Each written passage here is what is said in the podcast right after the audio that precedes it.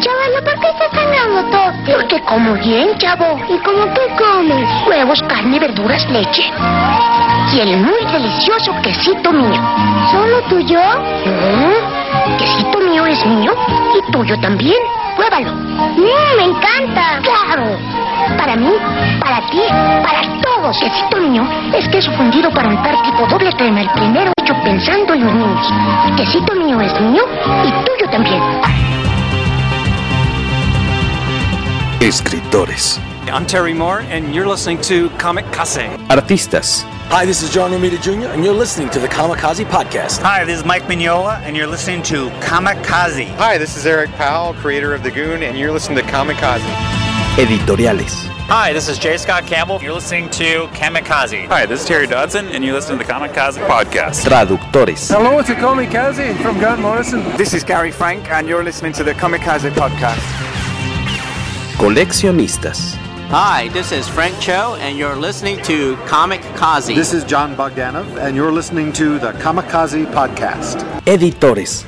Soy Giuseppe Camuncoli, state escuchando el podcast de Comicase. Fan chiquillos. Todos están en el podcast Comicase.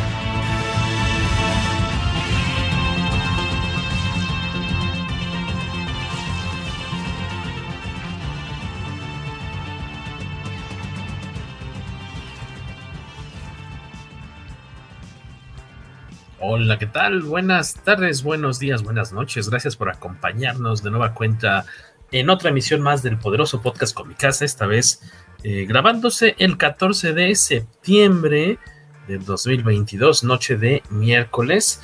Eh, queremos suponer que este episodio saldrá ahora sí lo más pronto posible en Spotify, en iBox, Apple Podcasts, Google Podcasts, que me, siempre se me dificulta decir la palabra podcast en plural, y en Anchor, que es la plataforma pues, de, de, donde se alimenta eh, la cuenta de Spotify. De este lado, Jorge Tobalín. En un ratito más nos va a acompañar Adrián Gallardo, un, camarada que se dedica pues, a la difusión de, de eventos culturales de literatura, de, eventos oscuros, diríamos, por alguna, de, de alguna forma, de, de música, de literatura. Pero hoy tenemos aquí invitados tortuguescos, tortuguiles, eh, buenos amigos que aparte pues tenemos pues tenemos en, común que nos gustan eh, este cariño por las tortugas ninjas sin ser como expertazos en el, en, el, tema obviamente porque estamos hablando de personajes que tienen más de 30 35 años de, de historia en cómics y en caricaturas películas y demás pero pues nos une el tener este gusto por las tortugas. Y vamos a estar platicando obviamente de eh, qué es lo que nos gusta de estos personajes. Y el tema central pues es la miniserie de The Last Running que fue un exitazo, empezó a publicarse a fines de 2020 no es cierto, no es cierto, estoy, estoy inventándomelo. Sí, bueno, eh, eh, en teoría el primer número salió en octubre de 2020, o sea, fue una aventura que se ha llevado, se llevó bastantes mesecitos, muchos más de los que originalmente seguramente tenían eh, planeado. Y esta noche nos acompaña el señor Carmix desde el Café Comiquero. ¿Cómo estás? Buenas noches. Bien, George, muchas gracias. Gracias por la invitación. ¿Sí me escuchan ahí? Pregunto antes que otra cosa. Sí, claro. Ah, sí, sí, bueno, sí. qué bueno. Pues muchas gracias, gracias, George, por la invitación. Qué gusto eh, volver a platicar contigo. Desde hace ya varios meses que no. Hace no rato que no nos que no coincidíamos. Sí. Se escucha una especie como de. ¿Lo escuchas tú? Yo lo escucho Alfredo, de tu lado. Te escucho Alfredo como un... Bedoya.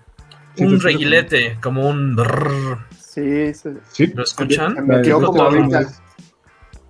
Voy, no. Se detuvo ahorita, ya no se escucha. ¿Quién sabe qué era? Sí, como, no sé, como el, no sé, las aspas de la lab, del, no sé. Algo, algo sonaba exactamente. De aquí no eh, es, pero bueno. Y bienvenido al señor Alfredo Bedoya, el Manchas, este artista de cómics, ya con, pues, ¿cuántos años tienes metido en esto? Más de 20, ¿no? Más o Fácil, menos, 20, 20, sí. 25, 25 años más. Mira, déjalo en unos 20. Este... Ah, ya, ya vas a bajarte la edad.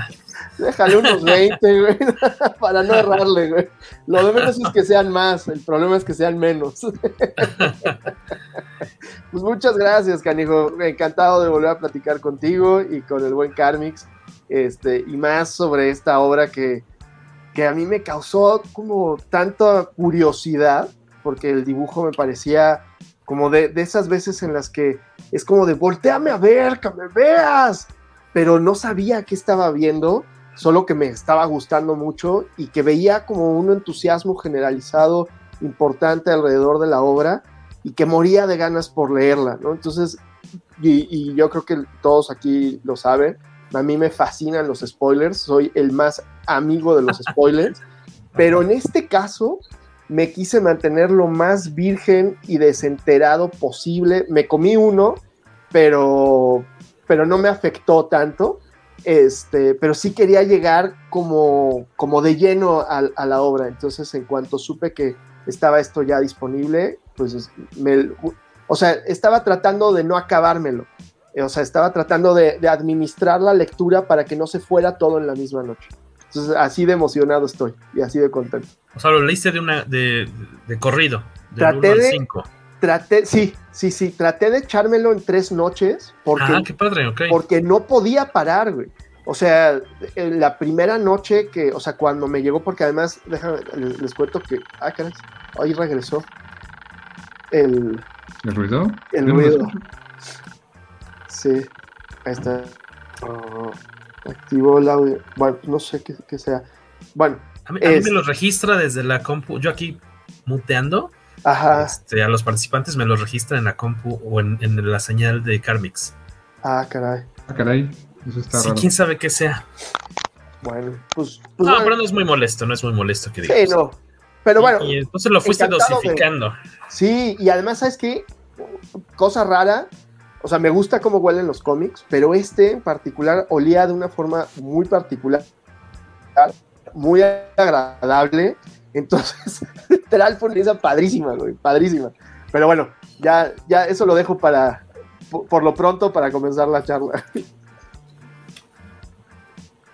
Aquí eh, mencionar también algo interesante, ¿no? Porque esta historia es de, eh, de Kevin Eastman con Peter Laird, el otro co-creador, eh, y Tom Waltz, que es el, eh, el escritor eh, de Tortugas Ninja ya en Estados Unidos desde hace pues varios años, ¿no? Tom Exacto. Waltz también, si no, Tom, Tom, Waltz no estaba también este, muy metido con el cómic de, pues con varios de IDW, ¿no? Si no me equivoco, con Cazafantasmas también. Con él, él es editor.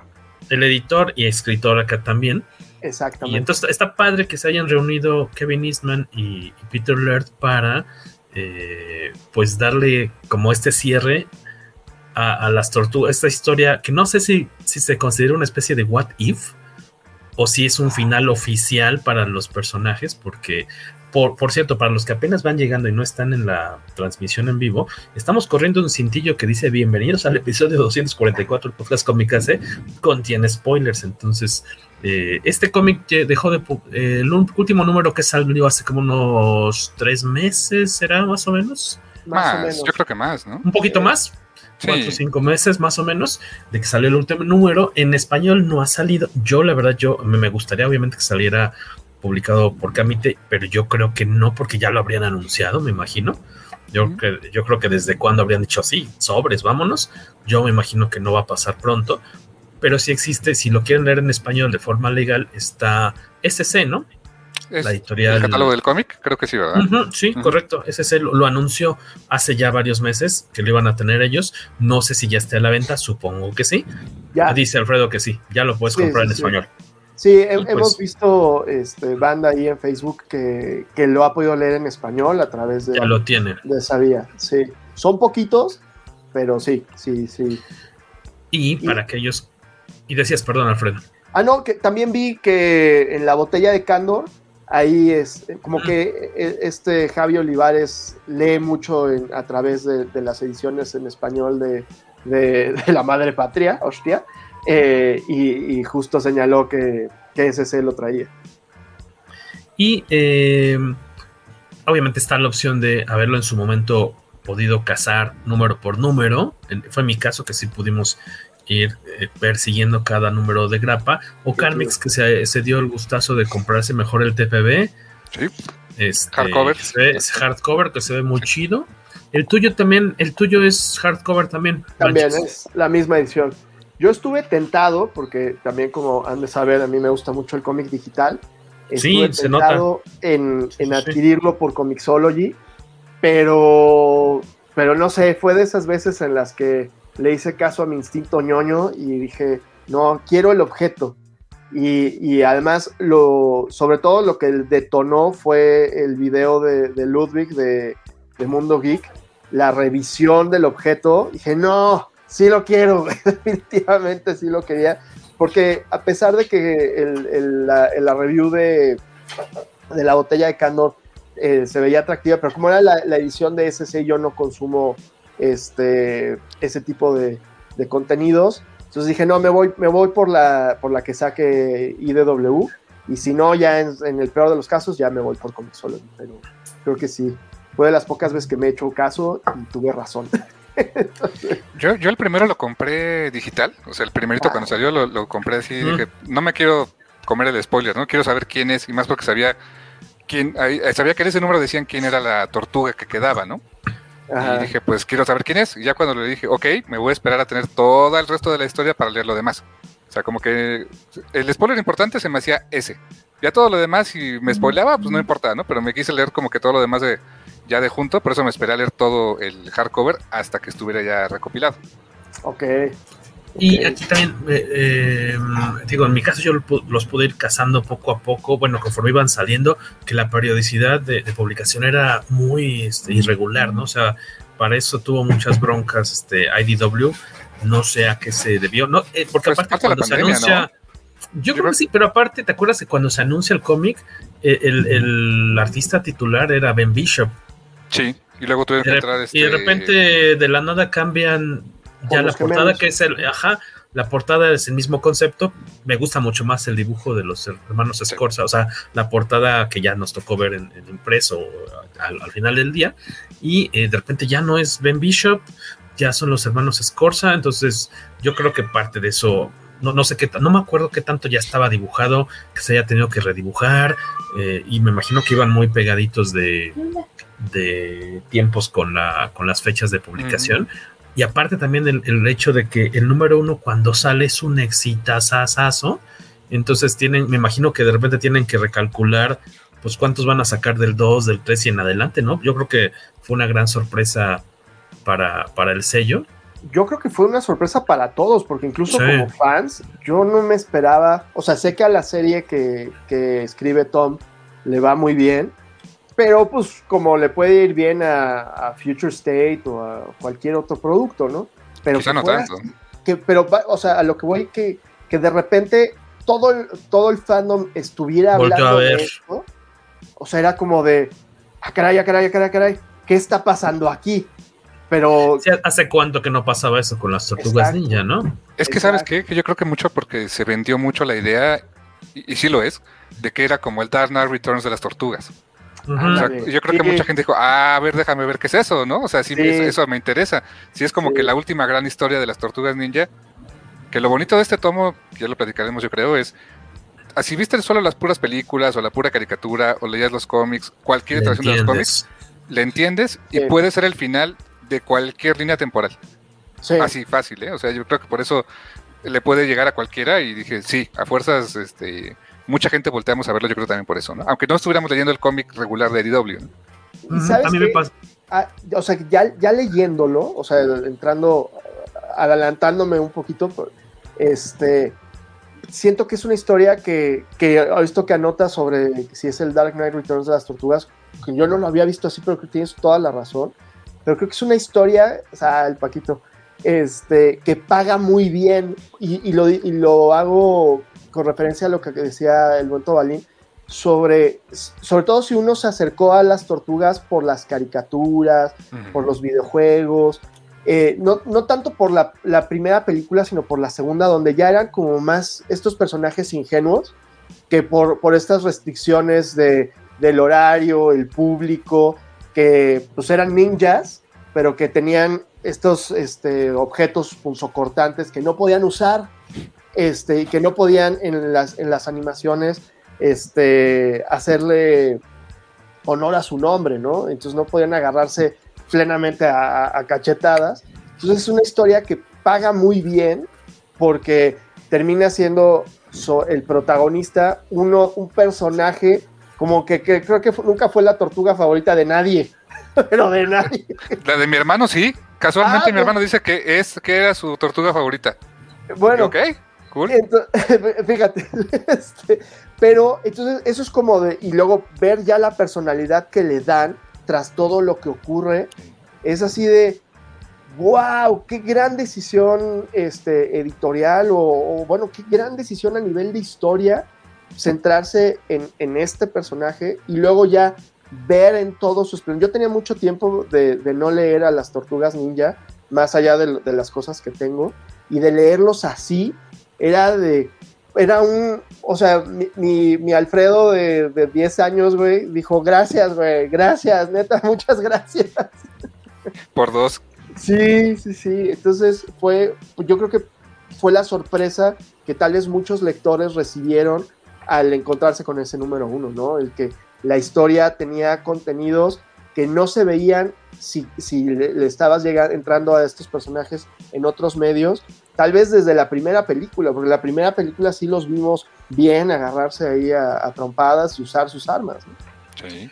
Y, y, una locura de, de, la edición 1 es, aparte que fue un exitazo y tuvo varias reediciones que se iban identificando por el color de la portada. Okay. Y subió de, subió de precio la 1, obviamente, la primera. Es, si revisas este, en, en, las últimas páginas, hubo sesen, 65 portadas variantes del número 1. O sea, hay una. Wow. No, no, no, no wow. sé si viene ahí en el compilatorio que no, tienen ustedes. No tantos, viene no, una que otra, pero. No. es una locura. O sea, yo estaba contando ahorita mientras hablaban. 65 portadas variantes eh, eh, del número 1. Imagínate, yo estoy en un grupo de. En varios grupos de tortugas ninja, pero hay uno Ajá. de coleccionistas, me imagino que su mayoría americanos, que el, el, focus de ese grupo es rastrear y comprar eh, las variantes de, de, estas, de estos cómics, de wow. las Running. Sí, esta es la que tuvo más 65, wow. porque todas las, las demás, eh, los siguientes números tuvieron 15, 20, 25. Que ya es un número importante, ¿eh? Porque, porque, muchas eran ya de, de tienda, ¿no? O sea, de la tienda contrataba un artista que uh -huh. les hacía su Ajá. variante.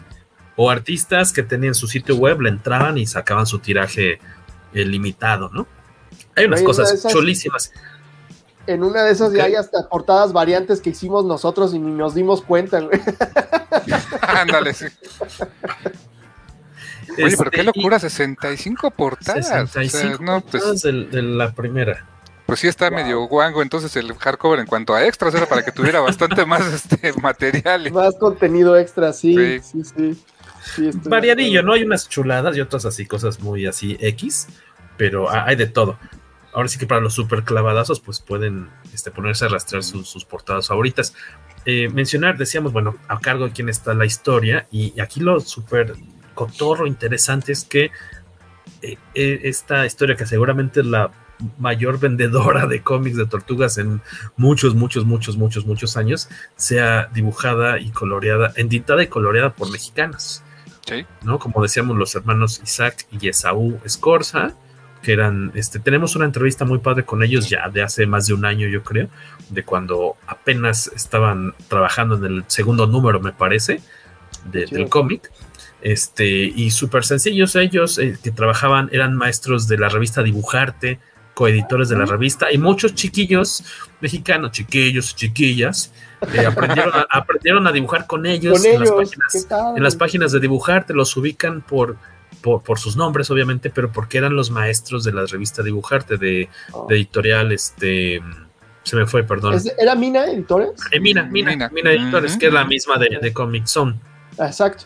De hecho, alguna vez hicimos algo en, en esa revista, ¿no? no mi... Una vez nos tocó dirigir un número especial este, y nos apoyamos con varios amigos que nos ayudaron con, mm, con, contenidos. Mauricio Herrera nos hizo la portada en ese entonces.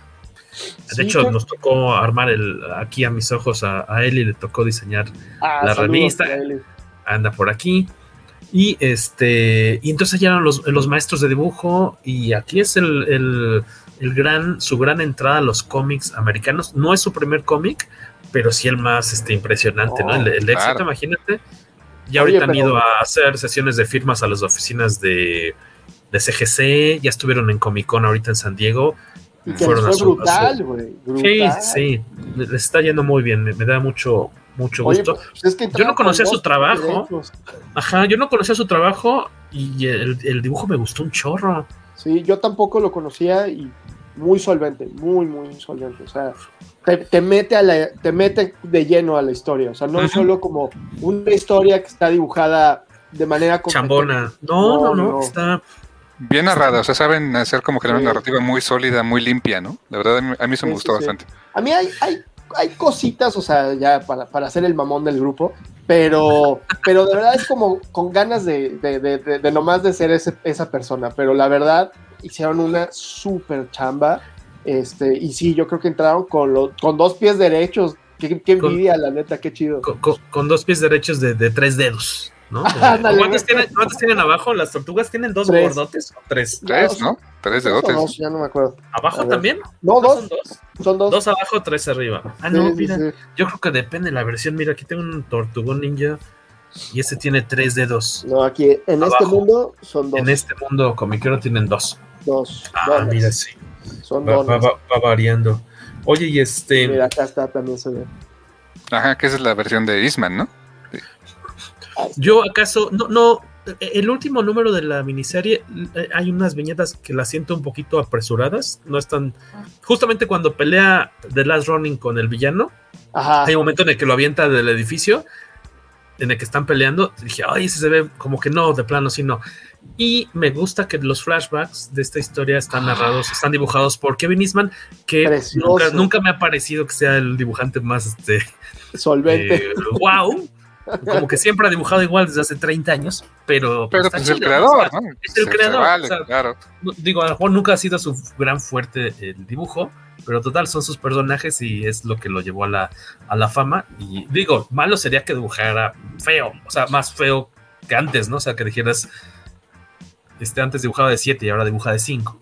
Pero este, no, no, no, se, se, se, mantiene y le, da un saborcito padre ese de irte al, a los flashbacks en, en, blanco y negro, ¿no? Como en ahí, como en escala de grises, por ahí, o son Pero y además como, con trama.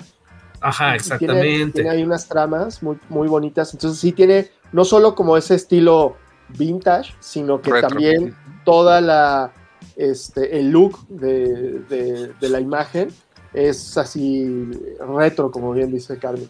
Es, es, precioso, sí. Fue, un gran atino. Mientras leo, y, qué, padre que hayan seleccionado a estos chicos que, si no me equivoco, se los presentó cuando vino la última vez de haber sido Kevin Eastman a México a la mole.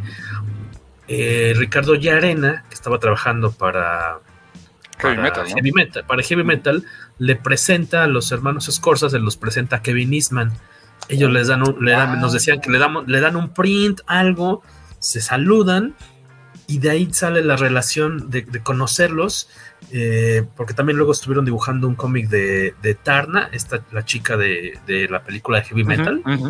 Ellos dibujaron ahí, también una historia corta para Heavy Metal, si no me equivoco, pero ahí es donde hicieron este primer contacto por medio de Yarena, entonces estuvo Super padre. Mientras leo rápido unos comentarios aquí, quería que Carmix vaya elucubrando y que nos, para los que van llegando, en pocas palabras, ¿de qué trata Last Running? La, Mientras pues, yo les, déjenme, ah, más bien, verla pensando, yo nada más leo rápido. Saludos a Paco Hernández, el buen Paquillo que anda por acá. Eh, escucha de varios programas, este seguidor de varias plataformas comiqueras, lector de Comicasa, muchas gracias Paco. Eh, Palomo ya anda por acá dando lata como cada semana nos da gusto. Alberto Palomo, ¿qué tal banda Comicasa? ¿Ya vieron todos los monos de NECA de Last Running? Ni modo a comer frijoles para Justo antes de empezar, yo ah, como que había visto por encimita que habían anunciado, no sé si estaban en exhibición en San Diego, no me tocó ir, no pude, y vi que aparte del de Last Running, que ya lo sacaron a preventa hace como cuatro o cinco meses, que hay dos variantes, la, que trae ropa y sin ropa, digamos. Ah, aparte, este, hay, eh, estaba el, pues como el primer test shot, no sé, el, mono de, prueba ahí de el prototipo en vitrina de, de, que es NECA, de Rafael y de Leonardo, y se ven con los trajes que traen en, esta miniserie. Están así de. Yo dije, madre santa. Entonces, ya de ahí a fuerzas, pues, vamos a tener que comprar los cuatro. el Last Running que lo tenemos anotado en preventa, pero pues creo que en teoría sale este septiembre. Pero pues ya ¿Ah, sí? este. Órale. Sí, sí, ya, ya no tarda en que lo empieces a ver por ahí en grupos. Este, que está hermoso. Eh, nos recuerdan de los albures que decían Rocoso y Vivo ah. en, las caricaturas dobladas. Qué buen doblaje se aventaban aquí. Sí, no juegues, más bastante colorados. Last Running es, eh, trae puros mexicanos. Esta selección mexicana sí da orgullo. Sí. Es ganadora. Sí, sí, sí, sí. Porque además, este, recordemos sobre, sobre Tom Waltz que él está casado con una mexicana, así en el ah, dato. está casado? Ajá, en el, en el dato de, de, de, aquí de Chismorreando. Entonces, de alguna manera, él tiene mucho que ver con México. Este. Ah. O sea que sí, sí, el, el, Last Running huele a México, además no poder, huele a garnacha. Y no hemos, no hemos comentado que, que, bueno, yo me imagino que tú también eres muy fan, este, Alfredo, del trabajo de Luis, Luis Antonio Delgado, que no hemos comentado que él es el colorista. Tenía como 11 a 12 años trabajando en IDW. A mí me encantaba su trabajo en Ghostbusters. Lamentablemente, pues ya ves que ahora se detuvo la publicación de Ghostbusters con IDW ya hace más de un año. Ah, eso no sabía. Este, sí, ves que se fue a. No, era. No, no, no era Boom, ¿acaso? ¿O, era ah, Marvel? ¿DC? No, no.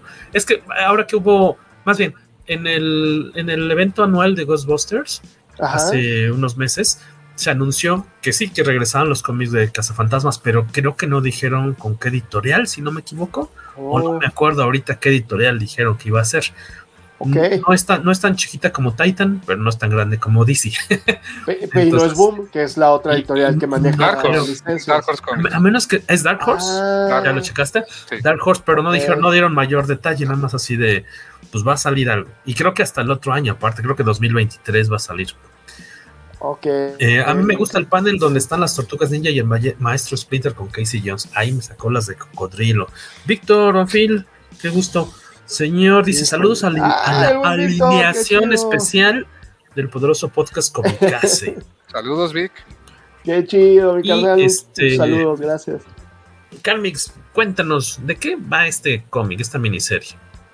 Pues, como decíamos en un inicio, eh, fue marketeada mucho y, en muchos lados como el Dark Knight Returns de las Tortugas Ninja, o sea, la última gran historia de las Tortugas Ninja. ¿De qué versión? De la que quieras de la versión que pudiste haber visto en las películas, en las, en las series de TV, en los cómics, en los videojuegos, en cualquiera de ellas.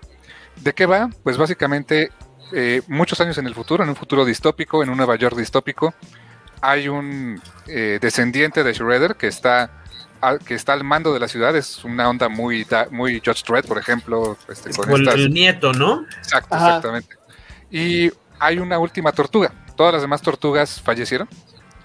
El maestro Splinter murió y queda una última tortuga con una misión de venganza, de vengar a su familia, de vengar a su maestro y cerrar ese ciclo de violencia que ha plagado a, este, a las tortugas y a, y a la familia de Shredder, la familia, la familia Saki, desde hace, desde hace décadas. Entonces, está esta tortuga que la verdad la historia empieza de una manera muy, muy simple, es ir a buscar venganza. Y honestamente. Es un acto ya es un acto kamikaze. Exacto, exactamente. y, es literalmente kamikaze porque ya no le queda nada. No le queda nada más que eso es la motivación de su vida. No sabe qué más hacer. Y tenemos a esta tortuga que está dispuesta a todo con tal de vengar a su maestro, a su, a su padre. Y por eso el nombre de Last Running. O sea, un sus amigos. a sus amigos. Hay un. El Ronin se supone que es el samurái sin amo, ¿no? El, que no tiene, no tiene. El que le mataron al jefe, ¿no? Sí, exactamente. ¿Y por qué el último? Como las guardaespaldas de Paco Stanley, ¿no? Ándale, exactamente. Eres las Running. Exacto. Así que, pues, no, digas esas cosas que, que, ya tengo mucho que hacer y nomás me das ideas, cabrón. las Ronin. The Last Mallito. The Last Mallito. no, pues Kiskirixis, ¿no? Pero... Kiskirixis. Gallinazo, güey. Pero bueno, ya. y, decías, amigo, que pues en eso va, Exactamente. Y pues no sé si vamos a tener spoilers, no vamos a tener spoilers, pero sí, no sé. sí. Sí, nada más añadirle ahí, por ejemplo, creo que como hasta el quinto números o cuartos, cuando tú sabes que pasó ya un rato, pero nunca lo dejan tan claro. Creo que son que 16 años desde que primero se maneja como que son más de 10. Han pasado mucho, mucho tiempo de que todas las tortugas y casi todos sus personajes este, de apoyo fueron. nada más queda una tortuga, que es la que está este, empecinada en, honrar a sus caídos. Y también, eh, bueno, mencionan que ya tienen 16 años de, que pasó eso. Y obviamente, este, estamos hablando de que este personaje que tendrá, eh, o sea, la tortuga de años de viva, como... 40, no, más de unos 40 y cachos, ¿no? Y aparte, bien interesante que mencionan, mencionan por ahí uno de los personajes, este, de, apoyo importantes de Tortugas Ninja. Dice, oye, es que aparte veo que tu mutación ha seguido adelante, o sea, en estos años ahora estás más fuerte, mucho más grande de tamaño y, y, aparte tu como capacidad de regeneración es mucho más notoria, porque se, cura mucho más fácil y aparte es un monstruote, ¿no? O sea, este, obviamente las, a las tortugas las han dibujado de distinto tamaño y proporciones dependiendo del, del, artista a lo largo de los años, pero este, si acaso un torote, ¿no? Esta, esta tortuga aparte es como la, normalmente la más tierna, la más divertida de ellas, ya saca una maquinota. Y además ya súper huraño, o sea que, que, mientras lo vas leyendo y, no, y si no sabes quién es, de, oh, saludos, este, em, empiezas a especular, creo que te, te tiendes a, a, ir hacia, hacia, hacia quien vestía de rojo, ¿no? Pero sí, que hacia Rafael, que siempre ha sido el más este, inestable y rebelde y agresivo. Por eso yo decía, él no puede ser el último. Sería lo muy obvio, ¿no? Lo muy obvio y además es tan hothead que dije, seguro fue el primero en morir. Porque aparte del videojuego era el primero en morir, entonces... Algo que también a mí me pareció muy chido es que, o sea, ya como bien decía el tocayo, eh, ya no le queda nada, o sea, no solo no le queda familia, sino ya no le quedan aliados, o sea, de, los aliados de la colección del elenco de, las tortugas, o sea, ya no hay Casey Jones, ya no hay Abril. Entonces, de repente ahí la historia te da un, revés muy chido, que es de wow, y esto que, acaba de mencionar Toalin también es contribuye a esa vuelta de tuerca porque la mutación de, este último Ronin va a jugar un papel importante en, en el desarrollo este, posterior de la historia. ¿no? Sí. Porque aquí este, aparece el hijo de, o bueno, un personaje que es hijo de. Y digo, no nos vamos a ir obviamente número por número, sino como en general de, esta miniserie. Pero antes como de, soltar spoilers y que nos digan este, qué es lo que más les gustó, en todo caso si es algo que no les haya gustado también mencionarlo, me gustaría preguntarles este, cuál es como su, de dónde viene su cariño a las tortugas y si tienen, eh, como cuál fue su primera aproximación que ustedes recuerden. En mi caso yo cuando las tortugas ninja eran las tortugas ninja, sí, en México y en el mundo, la cerveza es Corona. Este, yo, no, tenía acceso a tortugas son ninja. no tenía acceso hacia canal. Son muy, muy, muy ocasionalmente podía ver la caricatura en casa de un amigo. Entonces, como que a, mí me gustaron por la película y porque y por los muñecos. Sí, llegué a tener no muchos, la verdad, como unos cinco en total. Este, me gustaban los muñecos. El look de los muñecos me gustaba porque no tenían pupilas, a diferencia de las caricaturas. Se ven más como más, agresivos. Sí. más agresivos. Y, la película me, gusta mucho, la primera sobre todo, me, sigue gustando bastante. Este look que les pusieron ahí. Y aparte que tiene cosas que se parecen bastante a los cómics originales. E, en, su caso, este Alfredo Bedoya, ¿cuál es tu historia con las tortugas? Fíjate, es, curioso que me lo preguntes porque además es, es muy entrañable, pues sí me llega por el lado como más sentimental posible eh, yo tengo un hermano que es 10 años más grande. Y, cuando, cuando yo estaba en segundo de primaria, cuando terminamos, terminé segundo de primaria, él terminó la, preparatoria y cuando entro a tercero, él se va a la universidad, se va al TEC de Monterrey, a Monterrey, a, allá a vivir, Y entonces, este, mi hermano venía los, los veranos y en las vacaciones regresaba a casa y para mí era un evento que regresara mi hermano, ¿no? Y entonces siempre nos llevábamos muy chido y pues para mí mi carnal era mi, bueno, es todavía, ¿no? solo por tantito por debajo de Eddie Vedder, mi, mi role model, ¿no? Entonces, este, y también solía mi hermano irse en los veranos a, a Bronzeville con la familia de ese lado y me solía traer cosas, siempre me traía muñecos de, del otro lado, ¿no? Entonces, en, en aquella ocasión, pues este, regresa y, me trae una, un muñeco, porque además nunca eran muñecos que, que, el resto de mis amigos tuvieran o que se pudieran conseguir aquí en México. Siempre eran los monos más estrambóticos, eh, raros, que, y, y, siempre le atinaban, ¿no? Entonces por eso me gustaba mucho que, que regresara. Ah, caray, ¿seguimos aquí? Sí, sí. Ah, ya. Y, este, y entonces regresa él un día con, con, con el regalo, ¿no? y me trae a Rocksteady. Y, y pues oh. yo creo que más estrambótico que en una colección que, que, que mira, que, da, que dio tela, ¿no? eh, pero era cuando, cuando recién estaba saliendo. Estamos hablando de 1990. ¿Qué? 90, 90. ¿Y, y al personaje ya lo conocías o fue no. tu primera así de aquí está un rinoceronte con, con que trae una, una metralleta, ¿no? y un escudo de, este, de, de alcantarilla. Bote de, bote de, basura? Ah, de alcantarilla. De alcantarilla. Y además con su cinturón, con, con los caparazones de, de tortugas. Ah, sí Yo lo más cercano que, que, había, y sus este, pantalones eh, camuflados, ¿no? Este, lo más cercano que había visto así como de tortugas es que yo jugaba Mario Bros, güey, que pues, yo ya no, después de Mario Bros, ya no creo que jugué gran cosa.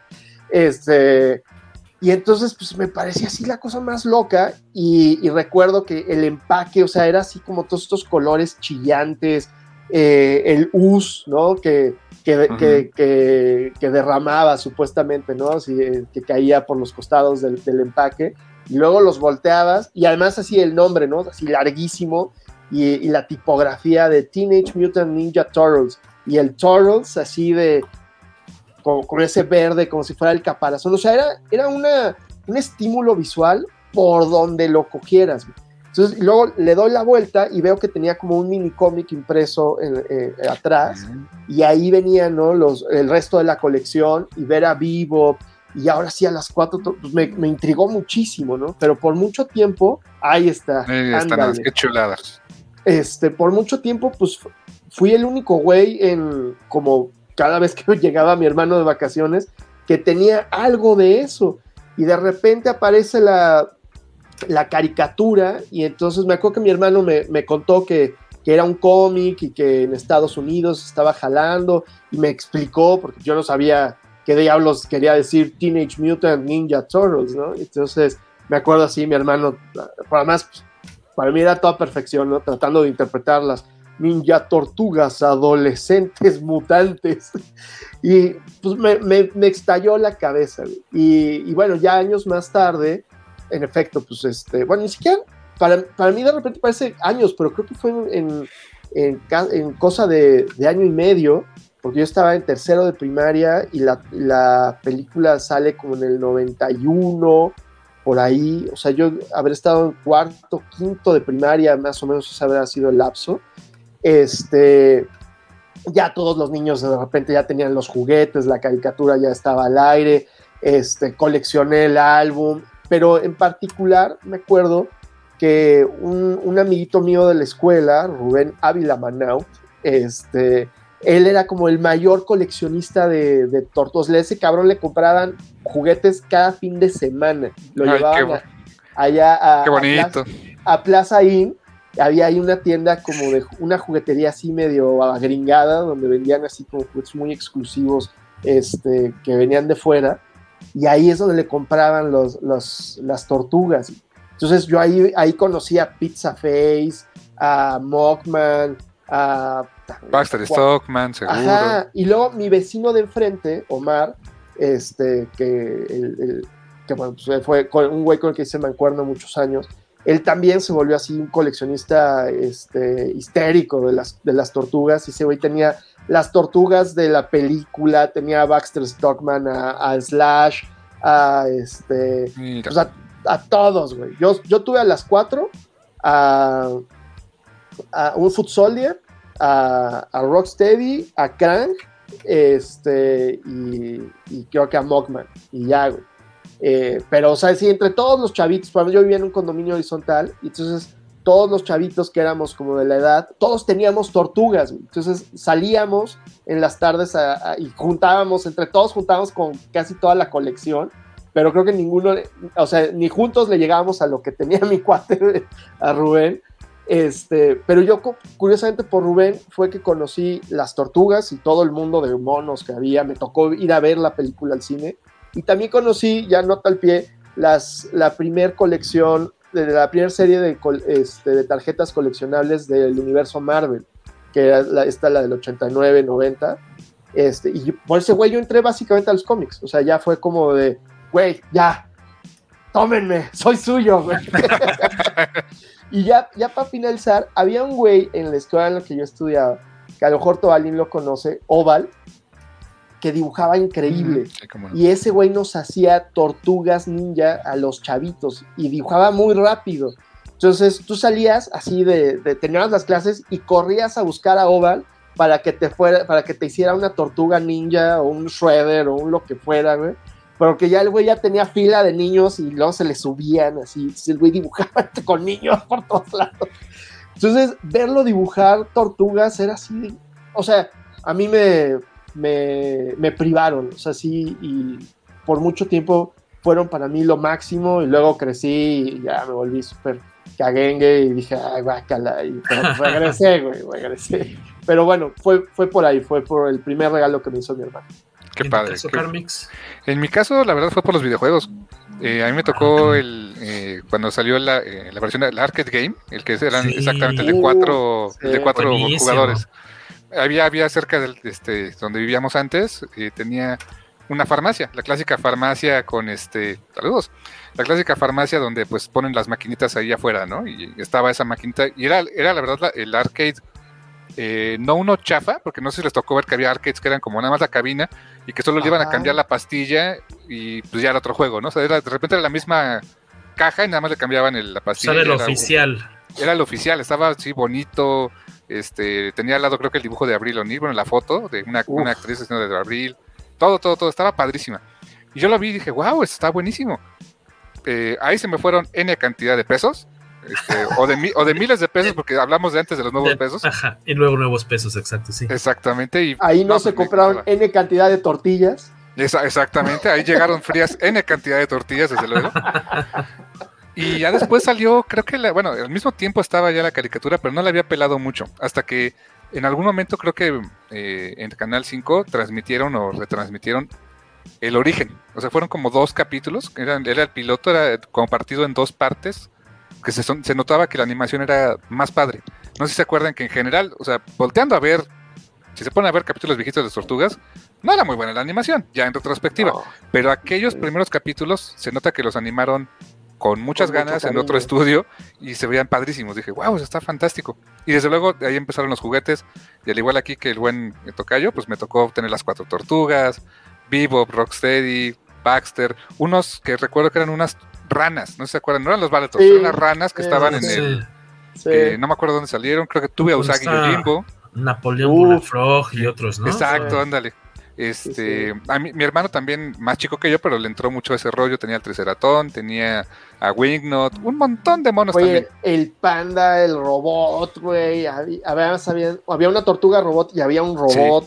Este, entonces, ¿qué nos, qué nos sacaron? Y luego, ¿te acuerdas que hubo las tipo, tipo Barbie, ¿no? Porque de repente ya eran tortugas que jugaban deportes, tortugas que eran, este, no sé, eh, tortugas versión horror, ¿no? Que uno era Drácula, uno era hombre lobo. O sea, ya las siguientes webs se fueron alocando y sacaban tortugas de cualquier cosa. De todo, ¿no? De, Star Trek, de luchadores, de monstruos. Star Trek, sí, es cierto. La, los, que trae la playera de Jordan. Ajá. Los detectives, los, los surfistas. Güey, a mí me tocó uno, o sea, que yo creo que ya fue como la última, o sea, en esa parte en que ya está, o sea, ya estaba como en sexto de primaria y había llegado una perrita a, mi casa, una cachorrita, este, poodle, como que para que no se sintiera sola, me habían comprado una, un Donatello de peluche. Ah. y entonces ese Donatello eventualmente se volvió el esclavo sexual de, de nuestra perrita, el cual persiste a la fecha y ahora es el esclavo sexual de otra perrita que tiene mi mamá ahí en Puebla, güey. Luego que la fui a ver, así llego, güey, y la camita ahí estaba la pinche tortuga. ya sin ojos, güey. Así, esta tortuga la han violado tantas perras, güey. Que... Qué perra suerte, pero sí. Déjame mando unos saludillos. Por ahí está Gerardo Israel Ortiz. Qué gusto verlo por acá, señor. Obviamente no podía faltar nuestra querida Ju Hernández. Víctor Bonfil nos dice que la película del 90 es lo primero que recuerda haber visto en el cine, o sea, de plano, su primera película. Desconozco en qué año se presentó aquí en la pantalla grande, pero desde entonces me hice fan de las tortugas. Yo creo que fue el mismo año, ¿no? Yo Casi creo que no debe haber. Meses. meses, pero yo, yo me imagino que sí debe haber salido el mismo año. Porque además, ¿sabes qué? O sea, vivimos la Batimanía, o sea, fue Batman del 89 y, luego, las tortugas. Las tortugas, o sea, sí fue un gran año. O sea, bueno, una gran época para, para este tipo de cosas. Y antes los cazafantasmas 2, ¿te acuerdas? Bueno, ¿no les tocó también el craze de los cazafantasmas? También fue como... los juguetes también eran la onda, güey. Sí. El buen Paco Hernández dice, mi gusto por las. Creo que por las tortillas ninja. las tortugas ninja. Fue por la animación. Vi aquella película del 2007 cuando era niño y la serie de Nick del 2012 me fascinó. Hasta le agarré algo de gusto a las live action recientes en su momento. Eh, y la primera vez que los leí fue cuando Bruguera publicó los cómics de IDW. Me fascinaron. De Bruguera, claro, sí es cierto, él tuvo la licencia. Pues que nunca habían salido en español acá. No había nada de cómics. O sea, el, que salía era la, que dibujaba Manuel Conde. Que ah, claro. dibujaba, pero eran los cómics mexicanos oficiales, pero no eran los gringos, vamos, o sea, no eran A mí me compraron esos cómics en su momento, me acuerdo que cuando era chavillo me compraban esas revistas, esos cuentos de las tortugas ninja, y, con todo respeto, una disculpa para el artista, pero honestamente jamás me gustaron. Porque yo, voy al, yo voy al dibujo y dije, ¿por qué están tan cuelludas versus ah. la, este, este, ¿cómo se llama? Versus la caricatura, Como que se veía, mm. se veía medio rara, ¿no? Y dije, bueno. Y eh, fue lo primero que leí en cómics de Tortugas Ninja. Debo tener uno o dos seguramente por ahí en la vida, pero eh, yo no sabía que eran cómics. O sea, te digo una cosa, yo fue hasta muchos años después que me enteré que las tortugas ninja no habían salido de la caricatura. O sea, en mi cabeza, la caricatura fue lo primero. Ya después yo tendría yo que, no sé, 17, 18 años de edad, cuando me entero que había cómics de las tortugas mucho antes, dije, oh, ok. Y no fue hasta mucho tiempo después que pude conseguir ya eh, reimpresiones de los originales. Dije, ay, pues eso se parece mucho a la primera película, pero en más dark y más gritty, ¿no? Claro. Sí, sí, sí, sí. Les mando saludos por aquí, perdón. ah, gracias. primero. No, les voy a decir que me acuerdo que en el número 7 de esa serie de, cómics había a la mitad un especial que hablaba acerca de Mirage Studios y, ponían ah. imágenes del cómic talán de Kevin Eastman y no sé qué. De la yo ahí fue que, Ajá, sí, sí, sí, yo ahí fue que me terminé de enterar, o sea, fue como de, me hizo, me hizo clic, ¿no? Lo que me había platicado mi hermano de que allá en Gabacho este, eran una, un cómic, que no sé qué diablos y que eran muy famosos. Y, ya cuando lo leo en, esa, en ese cómic, dije, ah, entonces esto era lo que se refería a mi hermano, eh. Y luego me acuerdo que un día me volví loco, porque yo también me compraban esas cosas y tenía mi colección. Te digo, ya como en ese rollo de, ya soy niño grande, es más, pásenme, ah, sí, pásenme algo que, que quemaré, ¿no? Y, y rompí todas mis revistas, güey. Y ya después o sea, una de esas, cuando te haces esa pregunta, ¿qué harías si tuvieras una máquina del tesoro y regresaría a rescatarlas? Así de. a cachetearte a ti mismo. No, ni siquiera, o sea, no perdería tiempo, o sea, nomás me empujaría, las agarraría y así, ¡vámonos! Lasers, vámonos. Eh, déjenme les paso rápido unos saludos. Saludos al buen Manchas y al amigo Carmix, dice Rodrigo Díaz Paz. Ah, que dice, Rodrigo que él ya tiene sus tomos de Berlin Rising, que ojalá te los, se los puedas firmar eh, pronto. Y, recuerda que el colorista es el mismo de The Last Running que nos aquí platicando. Eh, Palomo dice que él tiene 33 años y que siempre pone la rola del intro de la caricatura. Es que, güey, lo tenían todo. O sea, yo creo que la de los Thundercats la de He-Man es muy buena, la de los Thundercats es mejor, pero la de las tortugas, híjole. Sí, era el hype, eh, cañón. Es como, ese es como el meme de este cuate, el de WWE. Así de, ah. Ajá, el que está así. ¿Cómo se llama? ¿McMahon? Este. este el, Joe McMahon. Jim McMahon, algo así. Aquí alguien que sepa mucho Big de McMahon. WWE. Big McMahon, creo, ajá, creo, aplica el meme de la, la, canción de qué dijiste primero de primero la de He-Man que es muy buena, Ah, sí. la de los Thundercats que es mejor y la, la de las tortugas ya sí. O- ojos rojos ya. Se llaman las ranas punk, nos dice Alberto Ah, Palomo. ok. Claro. Miguel Ángel Vázquez Galloso nos saluda desde Pueblita. Ah, También por acá anda el buen Rogelio Fortanel. Y Oye, Luis Gui- ¿Se acuerdan de que hubo un show en vivo de las tortugas Sí, cómo no. que tocaban? Sí, claro. Sí. Yo, lo- yo sé que existe, pero no sé si alguna vez vino a México. Sí, sí, Sí, el sí se Palacio de los. Ah, qué padre. sí, ¿Te tocó sé. ir? No, yo veía los, o sea, babeaba y moría y le decía, mamá, por favor, llévame. Pero pues no, no, nunca pasó. Todo, de, de eso hablan. Hay un documental bien padre que se llama. Tortulmania. Tortulmania lo pueden comprar en Amazon. Ah, y narra toda la historia de Tortugas Ninja, incluyendo ese tipo de cosas locas como de la gira musical, el show de rock. Que tenía ya fue, ya fue después de lo de Van- Vanilla Ice, ¿no? Después de su. Debe haber sido después sí, de la 2. Ujú. Debe, Sí, sí, sí, sí. Este, y muy, muy interesante. eh, también habla de cómo se distanciaron Kevin Eastman y Peter Laird. Este, también el que es muy recomendable echarse un ojo al El to- de episodio de, de- de los de Toys That Made Us dedicado Uf. a Tortugas Ninja. Entre ese episodio de, de, de Netflix y el Tortulmania está trae Va. material súper interesante, la verdad. Vale mucho, mucho la pena. Ese episodio de, de, de Todos Atmeros, de las tortugas, te saca una lagrimita, ¿eh? Ver que los Sí. compas se vuelvan a juntar después de estar años separados. Qué bonito, ¿eh? O sea, me dio mucho gusto. No sé, no Sí. los conozco en persona, pero sentí bonito por ellos, ¿sabes? Nos dice saludos a todos, qué suerte que coincido para oírlos en vivo, Luis Guillermo Flores. Gracias, Luis. Yeah. Qué bueno que andas por acá un, un ratillo. Este, de las películas, me gustan las dos películas primeras, dice Palomo. La tercera está chafa, pero tiene la rola Tarzan Boy sale en la de los. No me acordaba. No los- manches, güey, neta, no es que yo ya, ya no llegué, güey. Yo fui a ver la 3, nos, nos llevaron una, diremos como estreno allá en San Luis, porque todavía no estaba la Ah. película como corrida, como que era una función especial para, pues para chavitos, no sé, nos llevaron. Híjole, yo me acuerdo que era la primera vez que me quise salir de un cine, porque la 3 no me gustó de, Estaba muy de malita, la plano.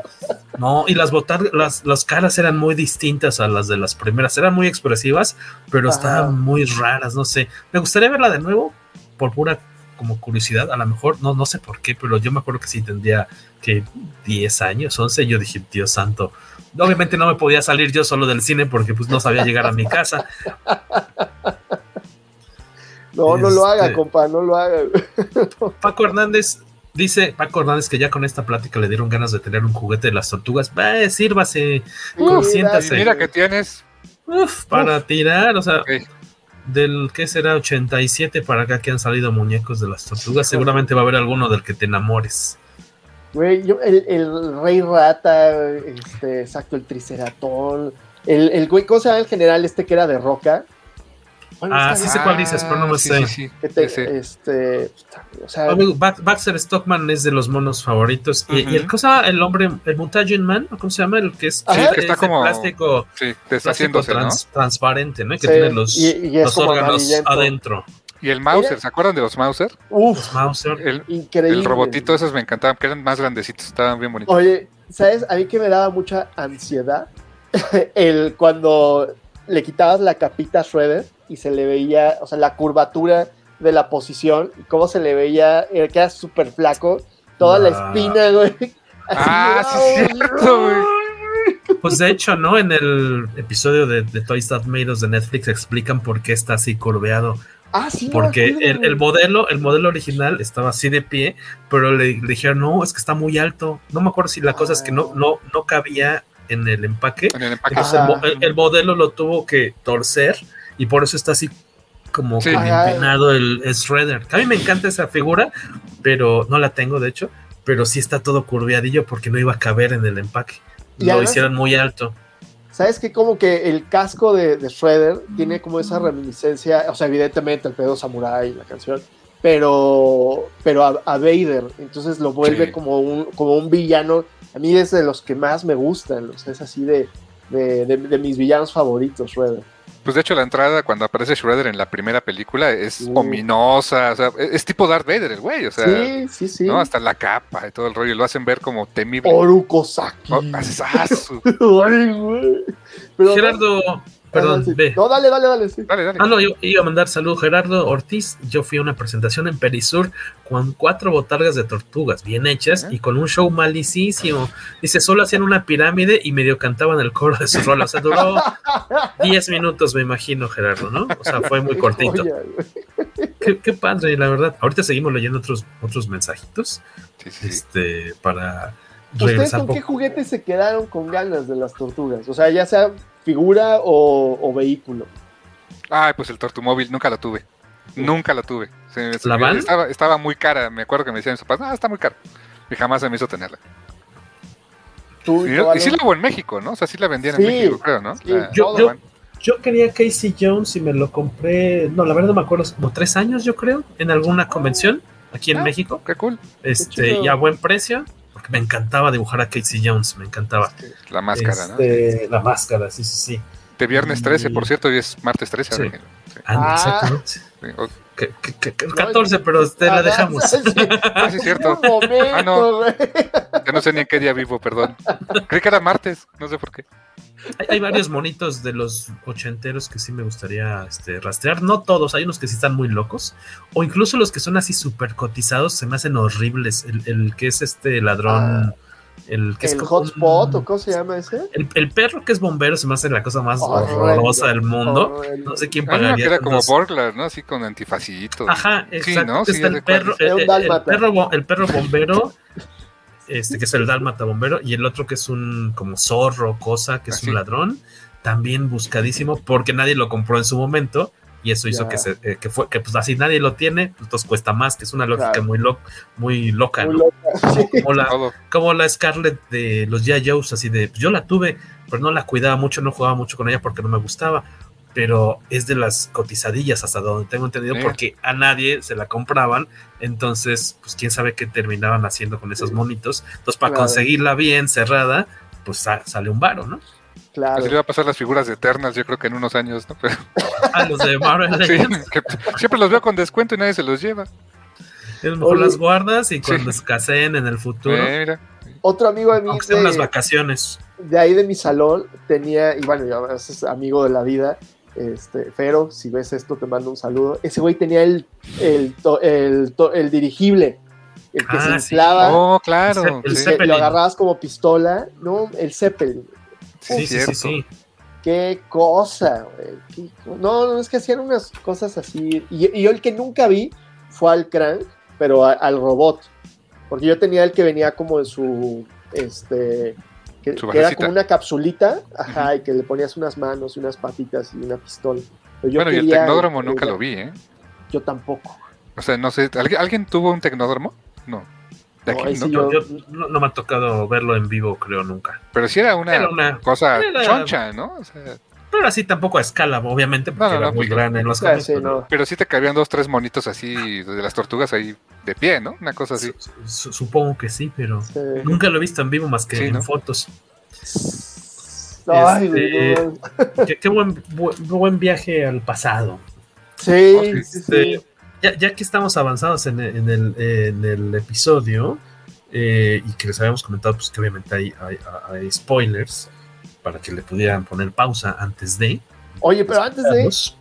Abril O'Neill. Ah, bueno. el personaje.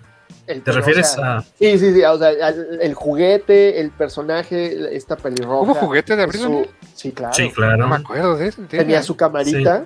Sí, también es buscado, también es buscado. Su- su- además, la- la- ¿te acuerdas que les daba como por hacer estos tenis grandes, así, este, Ah, claro, chonchos, sí. como de Sí, sí, payaso, que eran blancos? Y, y en la caricatura era guapísima. Fue una de las pocas cosas que no me gustó de la película, que no, Que no era se tan parecía. como, como la de la caricatura. Aunque estaba guapa la Sí. actriz, no recuerdo quién era, pero... eh, Ya con el pasar de los años ya la ves y dices, ok, es Que no era la misma actriz, creo que ya de la 2, de la segunda. No, ni de la 3 menos. Creo, que- creo que fue la creo que fue la Abril menos agraciada, honestamente. Creo que ya lo, fue después esta, la de Transformers, ¿no? En la, en la versión de Michael Bay. Ah, Sí, esta, Mike- pero- esta Megan Fox, ¿no? grabó una escena con, con la actriz original y no quedó en el corte final. O sea, hay fotos de ellas dos en, en, filmación. Que dices, ah, qué bonito detalle, había estado padre y no quedó en la. Oh, qué lástima. En la versión de cine no salió a la mera hora. Chale, este, se quedó en el cuarto de edición. Oye, que ahí hay una, una anécdota. Yo la, esa película, la creo que la fui a ver con Rulo. No me acuerdo por qué razón. Con Rulo Valdés. Ajá, fuimos allá a dar al cine. Y este, y Rulo así venía como, ándale, mm. venía así Ahí estamos viendo a en, en, pantalla para los que nos están escuchando después. Este, venía, así como muy animoso de, güey, vamos a verla, puede estar padre. Y yo así venía dispuesto a detestar la película. Y salí feliz, güey. Porque a mí los diseños de, las nuevas tortugas o de esas tortugas nunca me gustaron. Pero la, la película, curiosamente, no sabría explicarte por qué, pero me gustó, güey. Salí muy entretenido, güey dije, bueno, o sea, y, además pude ver a Megan Fox. Entonces estuvo curiosa, me pagó bien la película a pesar de todo. Doble premio, doble premio. Que en la 1 es la que sale muy guapetoncilla, porque en la 2 ya no sale, creo. No, sí, en, la sale, ¿no? Pero hay una escena en la que se, se disfraza, ¿no? Se hace. se, roba un suéter, ah, se roba un suéter y se pone la ropa de alguien más y una peluca. Ahí se ve muy bonita. Porque Michael Bay, ¿no? Pero... ¿Por qué Michael Bay? Este estilo de Michael Bay. ah, ¿sabes cuál? Ahora sí que eh, la figura que no he tenido y que me gustaría tener de las viejitas de Tortuga coincide con un comentario de Paco Hernández. También recuerdo que había fotos del set de la película de 2014 donde se veían las tortugas con cabardina. Ah, interesante. Y de las figuras chiquitas de los 90 había un, ¿era Donatello? No Creo que sí. Era Donatello con gabardina, sombrero y tenía una máscara y un como un maletín. Ese es de mis de mis favoritas que nunca he tenido, pero la pondremos en la lista. La son del cover. El disfraz oficial de Ben Grimm, ¿no? Ándale. Ándale, exactamente. Y ahorita que, mencionabas de Abril O'Neill, que es un personaje de los sobrevivientes en este cómic de, de, Tortugas Ninja, porque resulta que se escabe. Eh, eh, en, el, en algún momento de, nuestro, del futuro, digamos, eh, las tortugas ninja y compañía caen en una trampa, ¿no? Porque los, y esto te lo van narrando a lo largo de los cinco números, porque cada, en cada número más o menos te van contando cómo cayó una de las tortugas. Y, caen dos veces en una trampa. Sí. eso es lo más eh, cañón. O sea, eh, en algún momento a lo largo de, los números te van contando, y bueno, spoiler, el primero en caer es Rafael. Y Rafael cae por Hothead, o sea, porque es el aventado y, y venían de un, de una, de, eh, todavía estaban como que en Nueva York, más o menos en, su etapa todavía como, pues, como de, en lucha contra el clan del, este, clan del pie. Pero resulta que eh, la heredera de, de, Shredder les propone una tregua. Eh, sorpresa, era falso, sorpresa, era, les pusieron una trampa. Corte A, años después, el nieto de Shredder les propone una tregua. ¿Qué creen? Era una trampa. O sea, es la parte que sí dije, o sea, neta, no, les podía caer el 20 que hiciera una trampa. Pero además siempre fue por, por Splinter, porque él, quería creer que, que, sí había, había buena voluntad. Que el, nieto de Destructor tenía cierto honor y que pues Que, que si estaba buscando una, una tregua era porque era cierto. Ah, porque eh, al inicio de esta miniserie te, te muestran, o en, el segundo número, que cuando se vuelve el, el heredero, digamos, este el nieto destructor se vuelve el líder del clan del pie, lo primero que dice es, es momento de guardar las armas, vamos a buscar al otro clan, a los este, Yamato. Hamato. Vamos a, Hamato, perdón. A los Hamato vamos a buscarlos y ya hacer pases, las pases. ¿Y cuál? No es una trampota, es una emboscada eh, a la que acuden en Japón, acude Shredder, con, uh, con, Splinter, con, Donatello y Splinter, exacto. Ellos se van acompañados de otros del clan, bueno, que ellos ya están en Japón, acuden a esta cita que resulta ser una mega trampota y en paralelo, este, al mismo tiempo están atorándolos, ¿no? De, en Estados Unidos también les están vendiendo. Junto con Baxter Stockman, con una versión ya muy dark de, Baxter Stockman que les puso también una trampa. Que él es el que lleva toda la parte tecnológica, ¿no? Sí. Sí, a, regañadientes trabajaban juntos, ¿no? Pero nunca eran, eran aliados por conveniencia, pero nunca fueron este, socios, ¿no? O sea, Shredder y Stockman. Sí, sí. Y, te, cuentan en este primer número, segundo, como pues Rafael, como decía bien, este Carmix es el primero en, en, irse con coraje porque eh, contra los del pie, porque eh, dejaron al maestro Splinter pues moribundo, ¿no? O sea, ya casi del otro lado del, del arco iris lo dejaron, entonces se va en caliente a, surtirse a todos y a, pelear contra esta villana Caray, Caray, eh, y, este cuate, este, como Leónidas, ¿no? Así lleno de flechas por aquí, por acá y sigue avanzando. Está muy padre esa, toda esa secuencia de, acción hasta que ya este se enfrenta con Karai y pues ambos eh, no vamos a dar tanto detalle pero digamos hasta ahí llega la historia de ambos de, forma simultánea no Exacto. Sí, eh, y a mí me recuerdo mucho a la primera película de las Tortugas Ninja porque justamente Rafael era eso. O sea, él, sale eh, siempre enojado con las tortugas y de repente lo emboscan a él lo emboscan este, en el techo y ahí es donde hay una de las secuencias de pelea más padres de toda la película. Pero pues prácticamente por culpa de él eh, tuvieron que irse a la granja, por culpa de él se destruyó la, este, eh, la casa de Abril. ¿Por qué? Porque él salió a echar bronca. Y acá justamente pasa lo mismo, ¿no? dije, ah, mira, eso se me hace un bonito callback a aquella película, ¿no? Entonces, de, de, los, de las tres tortugas que nos quedan, de las tres que nos quedaban, este, tenemos y quedaban, ¿no? Este, van descontando poco a una, una por una o de dos en dos y a los demás personajes porque, este, pues les tienden todo tipo de, trampas y hay de emboscadas y un dato interesante que dice Alberto Palomo, no es cierto, perdón, este, Rogelio.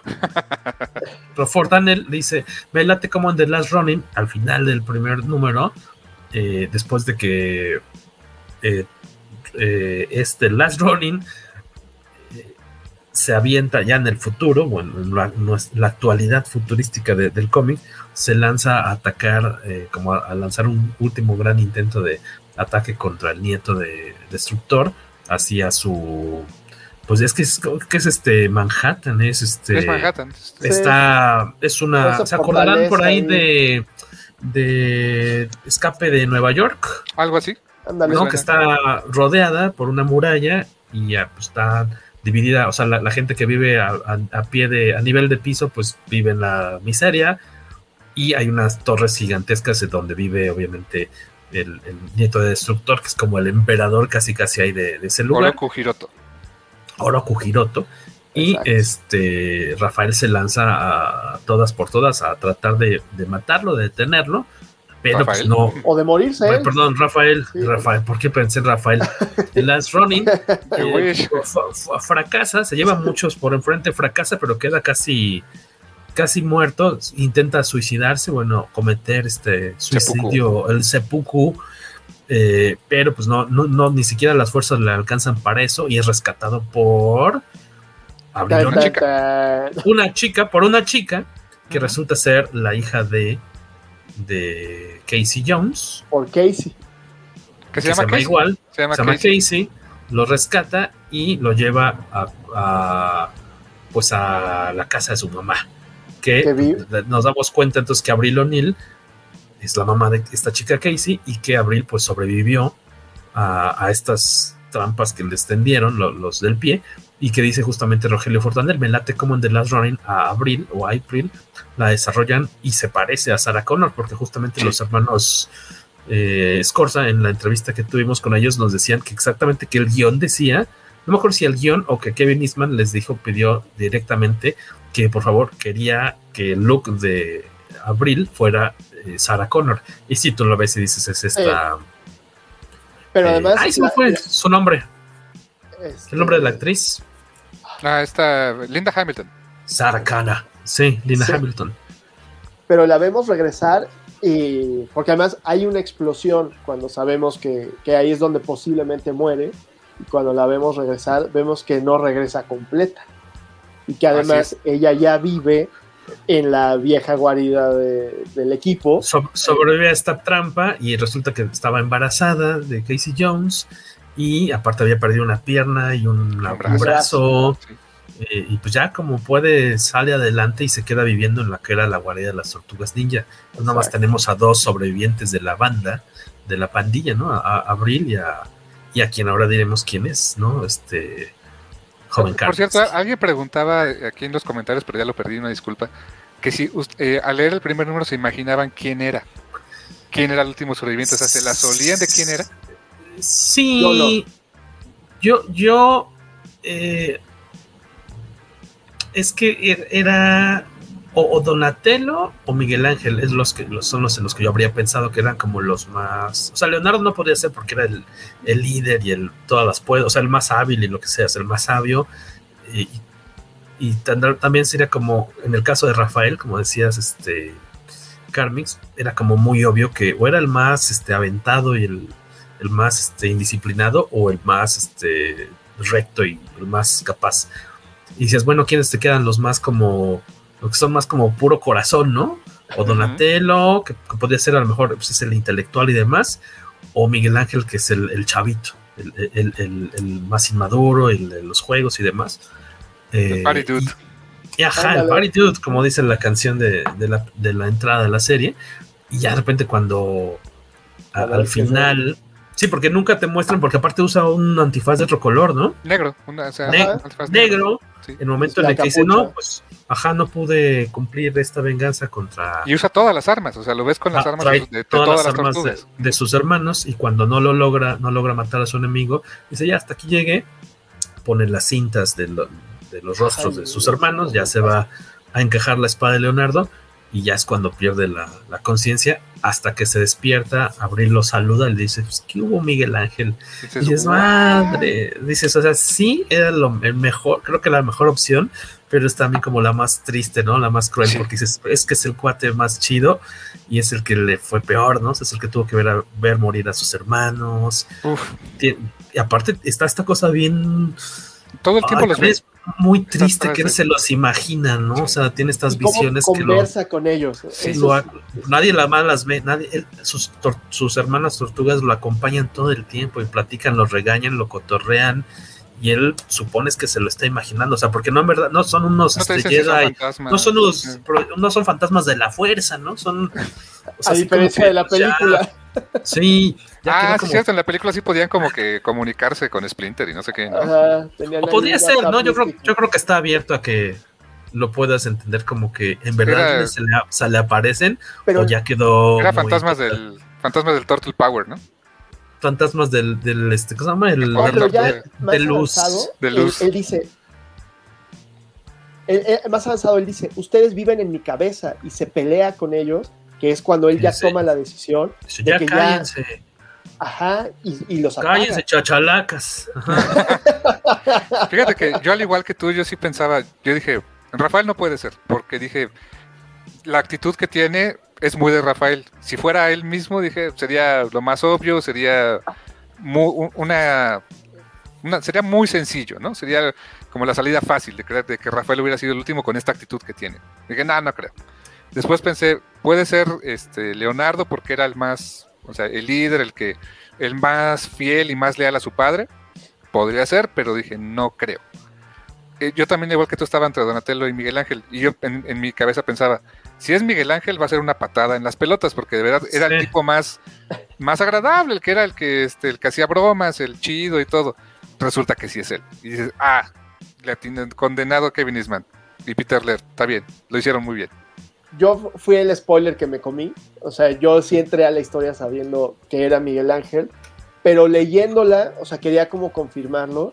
Y sí, sí vi como la historia no te va dando pistas, te va, te, permite que especules, como de, y que falsees, que si ya es que ya lo sabes, es como, de verdad te dijeron la neta. Pero a mí sí, sí llegué, yo sí llegué a dudar que fuera él. Me gustaba la, la, opción de que fuera cualquiera de los otros, pero cuando ya veo esa, esa escena que dice Tobalo, que es, que es fascinante, la, la, la, última del primer número, y es, es Miguel Ángel, dije, wow, qué chido, porque pues ni de, ni de cerca era mi tortuga favorita, pero y, todo esto que escribe este Tobalín es buenísimo, ¿no? O sea, ya es ese momento que se hace el haki y que no puede y no le sale, es, te rompe el corazón, Pero, pero no para de romperte el corazón hasta que se acaba, O sea, no, no tiene un momento de que te permita descansar. Es que eso es lo, que me pareció muy padre de este cómic, que desde que lo agarras, Además tiene un rollo como hiperneurótico, las, las, las páginas están compuestas de un chorro de, de paneles, o sea, mucho. en más de una ocasión te topas con páginas de más de 10 de 10 viñetas por, por página. Entonces, y así cada vez son, las, son es más chiquito y más chiquito y más chiquito y, y, y pasan cada vez cosas, cosas, más importantes en menos espacio. Este, sí es frenético, güey, es frenético. Eh, y luego el, el, villano también de repente se empieza a complicar cada vez más y le va dando cada vez más y más y más y más y más la vuelta al Last Running hasta el último minuto. O sea, sí, no te deja en paz, güey. O sea, sí es de, no puedes dejar descansar. Por eso te digo que yo trataba de administrarme la lectura, porque no te deja, no te deja. O sea, no, yo no sé cómo, sí me iba a dormir como especulando en qué iba a pasar. Yo, por ejemplo, fue, este, había leído los primeros tres números o dos primeros números y los después me fueron, los siguientes tres me fueron quedando así en el, en el mueble, así de, ay, tengo la que pila tóxica. antes, ah. antes, la pila tóxica, antes de que se me, me echen a perder el, el, final o algo muy chido. Y entonces ya los últimos, los, en lugar de leer los últimos tres, dije, no, vamos desde el primero para recordar bien qué rollo y ya aventarnos todo de, de jalón. Este, tal vez yo creo que lo que menos me gustó del cómic es precisamente el, el, el, villano, porque siento que. Por dos. Es, oh, sí. Creo que es eh, lo más débil de. O sea, está padre todo el cómic, pero creo que el villano es malo de Malolandia. Es. Sí. Soy. O sea, los quiero matar porque sí, porque. Eh, de hecho, ni siquiera es porque hayan. Eh, matado a mi padre. Matado a, a, mi padre, padre ¿no? o a mi madre, ah, ni siquiera, porque hasta, hasta eso tiene. Mucho.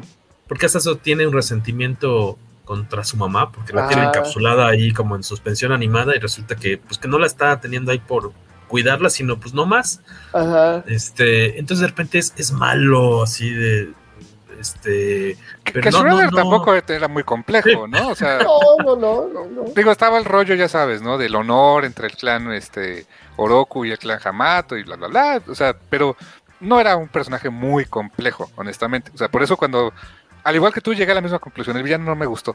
Quizá porque hoy, eh, no sé si les pase, que pues como que buscas lecturas un poquito más, eh, si no complejas o adultas, pues sí un poquito más desarrolladas. Buscas que el personaje tenga algo que, que decir, que no sea nada más un de- villano jajaja, ja, ja, ¿no? Mal de sí, Malolandia. algo que, que defender desde su malignidad no Exacto, pero viéndolo en retrospectiva dices, pues sí, o sea, es exactamente igual de, a lo mejor de vacío que, el, que Orokusaki, ¿no?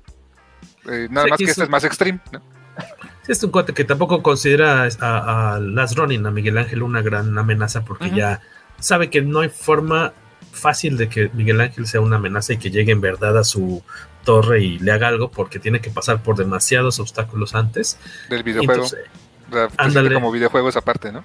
Ándale, Ajá, ándale. Entonces tiene, tiene, tiene, como que ni siquiera se preocupa por él, pero pues e- es este villano, tipo de villanos que eh, lo ves entrenar con sus secuaces, sus, sus achichincles y aquel que se eh, Ah, que cometa el error de, de- de lastimarlo o herirlo, ay, ese fue un golpe maestro y lo mata en lugar de, eh, Sí. o sea, mata a quienes eh, logran herirlo o, o- o- o presentar aunque sea un poquito de, de de, superioridad. llamen de superioridad, así, no, pues aquí nada más hay un maestro, mano, ¿no?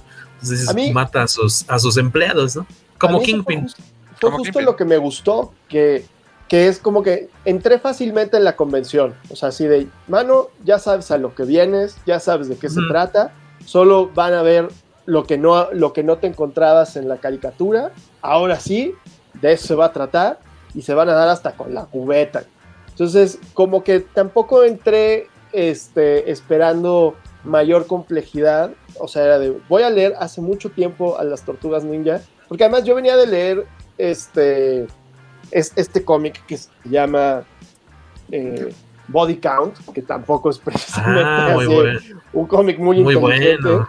O sea, es solo un, un, este, un festín de tripas y cachetadas eh, con gore, Eastman y Simon Beasley. Entonces, como que yo en ese sentido, pues ya esperaba la profundidad de un charco de, de banqueta, ¿no? Entonces, este, me gustó que, que el villano fuera muy como de manual, ¿no? De yo soy malo porque yo soy el que, el que, mira, pues, ya, ya, ya calaste, yo soy aquí el que gobierna y por Sí. lo tal, y mi, mi abuelo era Schroeder, te so- ¿crees que me faltan motivos? No, ya, ya, ya, ya, ya estuvo, este, heredaste un, un resentimiento y un rencor por cuestiones de familia Y nomás me hizo acentuar lo del tema de la mamá, que este güey era un, un mal parido, güey.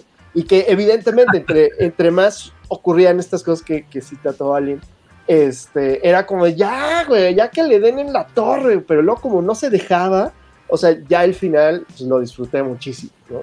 Porque pues, se, se empecina Eastman en mostrarte lo cruel y lo, lo, impresentable que es el, villano, entonces ya cuando le dan en toda la, en toda la torre, pues sí sientes que es como el, video de, seguridad de la combi en, en, en, el Estado de México, ¿no?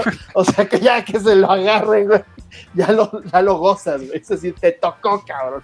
Ya te tocaba pagarlas todas. Sabíamos que las ibas a pagar, pero costó trabajo, pero lo logramos, equipo. No que muy león. No que muy león, exacto. Oye, y este, sin, sin, darles como el detalle así exacto de cómo van desapareciendo los personajes a lo largo de, de los números, este, creo que todos son muy pues, finales bien tristes, ¿no? De, eh, o sea, de cada tortuga Splinter, todos se van de una Splinter, forma. Casey, como comentan eh, aquí. Hijo. Que te llega bastante. Y dice Paco Hernández, dice, como dijeron en el café comiquero, fue, fue feo que al final Casey Jones muriera sin siquiera saber que iba a ser papá. Sí porque esta Abril O'Neill se entera hasta que la están curando, ¿no? De, sí, después ya que de perdió la pierna, ya que perdió el brazo. Este, sí, sí. Y, y, y, creo que la, la, historia de cómo cada uno va cayendo es, eh, es muy bonita en su mayoría. Este, son, es triste, está muy es, bien hecha. Es emoci emotiva, emocionante. No les vamos a echar a perder eso. No somos tan malos, pero vale mucho la pena. Yo creo que eh, el cómic, les decía, en mi caso, yo creo que el único así de ay, me hubiera gustado que el villano fuera más interesante. Visualmente te la ponen de que tiene una armadura similar a la de su papá, como el casco, eh, pero tiene un traje como de metal líquido, ¿no? Ajá. Muy okay. Terminator, otra. Ah, que se, se, recupera y se vuelve a cerrar y demás.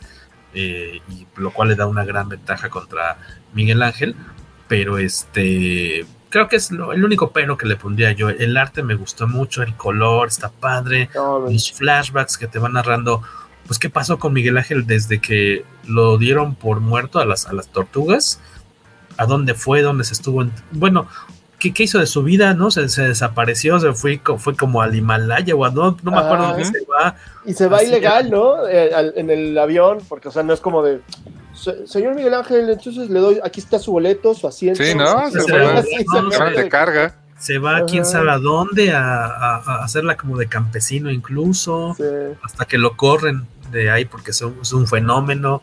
Está padre, las intervenciones de Kevin Eastman están, están padres, se me hizo buena idea de, que él, él trabajara parte de, de, la historia, estos, estos viajes al, al pasado.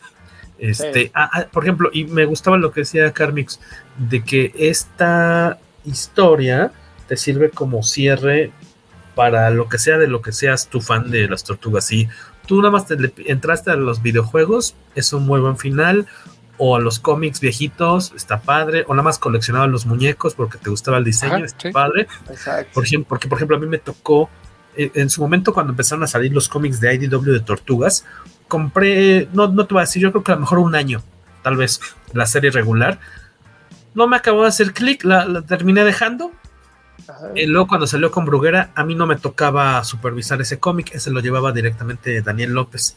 Eh, entonces nunca le entré a como a esa cronología, a ese, pues a esa línea temporal, digamos, a, a este acercamiento a Tortugas y por ejemplo, ahora que este, el buen Fernando Peniche, que ahora va a ser el dibujante regular de Tortugas Ninja. El, sí, está haciendo, ya salió su primer número. Ya salió, ya, sí. Debe estar el 2 de la. The Armageddon Game, es un, va a ser un evento. The Armageddon, Armageddon Games. Uh -huh. Qué chido. Ya debe, debe, debe, estar el segundo o el tercero. de pelos. Por ejemplo, yo dije, ah, qué padre, me gusta mucho el arte de, de Fernando, que, que él, él, colabora con, con Corteza, editorial. Ajá. Oye, paréntesis, ¿vieron el 360 que hizo de Tortuga? Oh, es una joya. No, ahí se. La verdad es que Fer se rifa, ¿eh? Sí, es para mí uno de los mejores artistas que hay en México, ¿eh? siendo sí, honestos, sí, ¿eh? sí. Y, y, y, da mucho sí, no. gusto que, siendo tan fan de Tortugas Ninja, ahora pueda dibujar a las tortugas. O sea, eso está. No, dice que era de sus sueños, ¿no? O sea, se aventó la. 360 por... era así de, güey, si alguien merece la vida que se le cumpla un sueño y es capaz de hacer, es este señor, güey. Sí, cañón. Si te refieres a, un, a, una imagen que montó en, en redes, bueno, yo, yo la vi en sí, Facebook. En Facebook, que podías darle toda la vuelta, estaba con el, ¿eh? con el mouse le podías ir moviendo y era Son una las escena de tortugas rodeadas por todos sus enemigos. Sí. Se ve el tecnódromo, es una escena impresionante, ¿no? De batalla que le vas dando vuelta ahí 360 y Es un encuentra a Wally así, Ujú, muy ujú. ca- es, es una locura, güey, es una locura. y- y, A ver por si ejemplo, no tienes por ahí. Mm, no, más bien la cosa es encontrarlo y no creo que obviamente, bueno, sí, igual sí podría correr yo creo en, el- en la pantalla, de. pero los que escuchen esto después no van a entender qué estamos haciendo en esos Ándale. espacios de silencio. Pero Sí, búsquenlo, pero- búsquenlo. Pero Ah, busquen ah, su. Facebook, este. Eh, Es Fero. Fero Art, Fero P, Fero, Fero Art, creo. Fero Art. Si Fero mal no recuerdo. Así está en su Facebook o en Instagram, búsquenlo como Fernando Peniche. Y ahí por allí está esa imagen en 3D y un chorro de arte que ha estado haciendo de mil cosas. Y actualmente de Tortugas Ninja. Por ahí hizo un, un como walkthrough, un paso a paso de la portada del primer número que hizo para Tortugas. Sí. Que, que es técnica mixta, o sea, hay este, hay color, hay acuarela, hay este Muy colores, pastel, todo el rollo, y luego ya con computadora, pero hizo un dibujo, una, una ilustración preciosa, ¿eh? Pero, por ejemplo, ahorita yo que leí el primer número de Armageddon Games, lo compré por el arte de, de Fernando, pero yo lo empecé a Oh. leer y no lo entendí casi nada porque es la, la línea temporal, las tortugas que ha estado Ah, publicando ya. IDW de hace ocho años, algo así. Ah, ok, para ti. o sea, es consecuencia ¿Diez de... Sí, sí, sí, o sea, viene todo lo que, ahora sí que la mitología que ellos inventaron para la editorial de IDW, entonces yo leí y dije, ¿quiénes son esos personajes? Así me sentí muy ajeno, a diferencia de esta miniserie que dices, Exacto. ah, no importa, nada más necesitas saber como cuáles son los personajes principales y lo demás medio lo vas cachando, porque por ejemplo sale Karai, que no es un personaje viejito, tan viejito. Mm, más o menos, o sea, me Bueno, acuerdo que incluso salía en el videojuego, en un Ya, videojuego de, la- de pelea salía Caray, hace ya años, pero... No, pero me refiero a que no es como de los creados de creaciones de Kevin ¿De Eastman. Eastman? y- Que yo de recuerde, Rare. no. me, refiero, me refiero así como de lo, de lo primerísimo, no. O sea, no es un No. personaje clásico, por decirlo Sale el así. fugitoide, que para algunos dicen este quién Ah, es, sí. pero, al, Sí, sí. pero eh, Es viejito también. ya es viejito, Sí, sí. fue de los... la- que de es los este, blanco y este negro. robot que, que Abril eh, conserva, ¿no? Y que trata de recuperarle y la que juega un papel ahí en Muy el importante. enlace de la, de la miniserie. Por ejemplo, a mí me pasó que yo no entendí a esta miniserie que está ahorita con arte de Peniche, pero este cómic creo que se lo puedes regalar sin bronca a alguien que sea fan de tortugas. Sí. Le vas a romper el corazón, pero yo creo que le va a gustar mucho. Sí. Pero creo que es un buen regalo, ¿no? Para un fan de tortugas. Uf, Así, Sí. oye, te tengo la última historia. A un fan de Tortugas tortugas y del renacimiento. sí. Lo- lo- y, y ves que este, y se queda, no un cliffhanger, se queda en continuará. Que ese continuará te- ya te lo puedes armar tú en tu cabecita, pero tiene un final bonito, Muy Sí. Dark Knight Returns también. está lindo.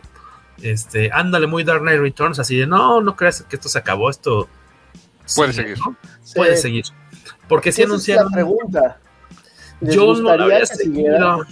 Ah, eh, que mira, anunciaron un- una serie que no va, a ser, no va a ser secuela, va a ser de hecho ¿no? precuela de esto. Eh, va a ser la- de- justamente de los flashbacks que comentaban que dibujó Eastman, donde está Miguel Ángel vagando por el mundo. Esa miniserie o esa siguiente serie que van a sacar de Last Running es de ese periodo de tiempo. O sea, vamos a acompañar a Miguel Ángel y seguramente las tortugas en versión fantasma, pero durante ese periodo que está como pues vagabundando por el mundo. Eh, ¿Haciendo qué? ¿Quién sabe? Pero no es como tal secuela directa, sino al contrario es precuela de lo que vimos aquí en Last Running. Me gustaría, yo le entraría a esa, pero siempre sabiendo quién la dibujó, porque tengo entendido que no son los hermanos No, Scorza, no, no, no. es otro artista. Este, pero di- yo diría, a esta ya no, no le hagan secuela, no me hagan un Dark Knight este, Strikes Back. Ah, no, por favor. Dark- así de, no, está muy padre. Aparte, ¿ya qué vas a hacer? O sea, ya, ya los personajes cumplieron su cometido en, este, en esta historia. Creo que sí era muy bonito. No me esperaba ese epílogo. O sea, yo creo que donde, en la última página de la última escena de acción, así de, ya, se acabó aquí todo. Y ya que le sigues avanzando, dices, ah, ya vienen ¿qué? dos paginitas extra por ahí de casi casi de meses después. Ajá. Eh, y está muy lindo ese, ese cierre. Ojalá la tengan la oportunidad de, de conseguir. Eh, leo un par de mensajitos antes de irnos a una última ronda de comentarios. Vale. Dice Paco Hernández, hasta me sorprende un poco que ya pusieron a una quinta tortuga en la alineación de los cómics actual. ujú. Que de hecho fue yo creo que de las, antes de las running, yo creo que fue como de la última vez que hizo mucho ruido Tortugas, cuando sacaron a esta Jenica, ¿no? Jenica. Jenica. Que trae unas garras, ¿no? Tipo, sí, tipo Wolverine, ¿no? Exactamente. Su, ella su traje que es amarillo, ¿no? Su antifaz. Ahí le ¿Le has puesto qué? Caraballo. Caraballo. Ah, pues. O Botticelli. Incluso creo que introdujeron a una tortuga, a una tortuga que apareció en la serie que hizo la productora de los Power Rangers. Power Rangers. Venus de Milo. Venus de Milo salió en los cómics. Salió en los cómics recientes, pero no como te la imaginas. De hecho, la, la, única imagen que por ahí he visto está como si estuviera como mutilada, como tipo cyborg. O sea, no sé qué onda con ella, pero, pero sí es ella, Venus de Milo. Órale, eso suena, suena atractivo. está creepy. Sí. Porque además eso nos regresaría a que la línea de juguetes fue creepy, pero a más no poder. O sea, sí, andaban entre lo grotesco y, y, lo de miedo muy, muy cañón, güey. Sí, la neta, mis papás sí le decían a veces, mi hermano lo siguió comprando más años que yo, le decían, no manches, también feos tus juguetes, también feos tus monos. Nos recomiendan mucho la trilogía de Batman y las tortugas ninja, los cómics, ¿no? muy buena, muy buena. Yo vi la película. No han salido la primera. Yo y la película. La serie. Y la película animada de Batman y Tortugas Ninja. la película no la vi, pero es exactamente una, animada de las Tortugas Ninja y Batman, no la he visto. Eh, la serie de cómic me gustó mucho. O sea, al menos el dibujo de Freddy Williams III, ¿se llama? Sí. ¿Es el mismo que hace Thundercats con He-Man? Sí, es el mismo. Ah, ok, ok. Va. Sí, pero sí escuché que James Tynion es el, y el escritor es James Tynion, que la verdad es un muy buen guion, ¿eh? Muy, muy, muy premiado en últimos años, ¿no? Aparte. Sí, sí, Ok, ok. Todas en español, por cierto, ya la pueden encontrar. Todas están, las publicó Smash. Mm. Ese lo pudo publicar Smash porque por tener a Batman. Por tener a Batman. exactamente. Ah, en su momento decían que si a ver si la edición conjunta con Camite no nos sucedió así. Todo lo publicó Smash. Órale. Este, Alfredo, a, los dos Alfredos, empezando por Alfredo Bedoya, ¿qué dirías que para ti es lo mejor de este cómic y a lo mejor tu punto que dirías, ah, esto no me fascinó tanto? ¿Y cuántos caparazones de cinco caparazones le das a esta miniserie? Pues mira, lo que mi, híjole, lo que más me gustó, o sea, mi, mi punto, pues mira, yo creo que me iría por lo más barato, que es que, que Miguel Ángel haya sido el last running por, por toda la carga emocional, porque es por la tortuga por la que nunca di un varo. Sobre todo, nunca di un varo porque era el de los chacos y que tenía, creo que el arma más padre y fue el, que la, en la caricatura menos la pudo usar. O sea, hasta le quitaron los chacos y le dieron otra cosa, como unas cuerdas. Entonces, Miguel Ángel siempre fue así por el que este, nunca dio un varo. Entonces me pareció como la gran movida, ¿no? Y de ahí para el Real, pues todo lo que, lo que ocurre fueron, pues, lo, lo fui abrazando, ¿no? Lo, lo, que no me gustó, eh, hay como, o sea, insisto, dentro de la historia, la historia no es perfecta, es perfectible, eh, pero pues así como, como me la presentaron, la compro así completa, ¿no? Yo ya no le movería más nada, pero hay, hay detallitos en el dibujo, pese a que todo me gusta muchísimo, pero como que, como que de un tiempo acá he comenzado a entender ciertas dinámicas de las peleas que este, de repente nos, nos da por, por dibujar como el momento exacto en donde se da la cachetada, ¿no? Y entonces en la, cuando se dibuja acción, no tienes que dibujar el momento aquí, sino el acá. porque es lo que o después, ¿no? Exacto. El, que, la sensación de, de, movimiento, porque tú ya en tu cabeza construyes el, ah, ya pasó, entonces, aquí hay muchos, muchos instantes, muchos, muchos cuadros en el dando la patada, o sea, en el, pie ya impactando en la cosa o el, puño impactando en la cosa. Creo que eso a veces, eh, sobre todo más hacia el final, puede entorpecer un poco la, narrativa de, de, la historia. Y, y, para tal caso, este, porque además pues yo lo vivo de repente en los cómics que hago, está chido que, las páginas tengan tantas viñetas, pero, pero que sean una o dos páginas, pero que todas sean así. Eh, o sea, que hay, hay momentos que me hubiera gustado que fueran más grandes. Entonces, por lo tanto, me hubiera gustado que más bien el cómic lo hubieran contado en menos viñetas, pero en más páginas. pero, pero pues insisto, ¿no? O sea, eso ya es quererle ver el, defecto a algo que, que, que en general funciona muy bien. Entonces, ya su conclusión de, de cinco caparazones, ¿cuánto les doy? Yo sí le doy sus buenos cuatro caparazones, porque de verdad, ya por, por el... Es algo que te pega, como, como bien se dijo en la, en la conversación, te pega a nivel emocional. O sea, no solo es un sueño cumplido de infancia de, del, del escuincle sádico que, que, que, que, los leía en mi caso, que quería ver sangre, por fin me, me la vieron. Este, que además pues, es, es, de esas cosas que me hacen preguntar por qué carajos me gusta la violencia. Pero bueno, ya más allá de discusiones filosóficas, me, me dieron lo que siempre pedí. Y, pero la parte emocional de ver a este personaje este, sufrir todo, todas sus pérdidas este, y tener este duelo constante consigo mismo, me parece brutal. Dentro de una historia que es muy sencilla, que no busca ser nada más, más que una historia de cachetadas este, bien dadas.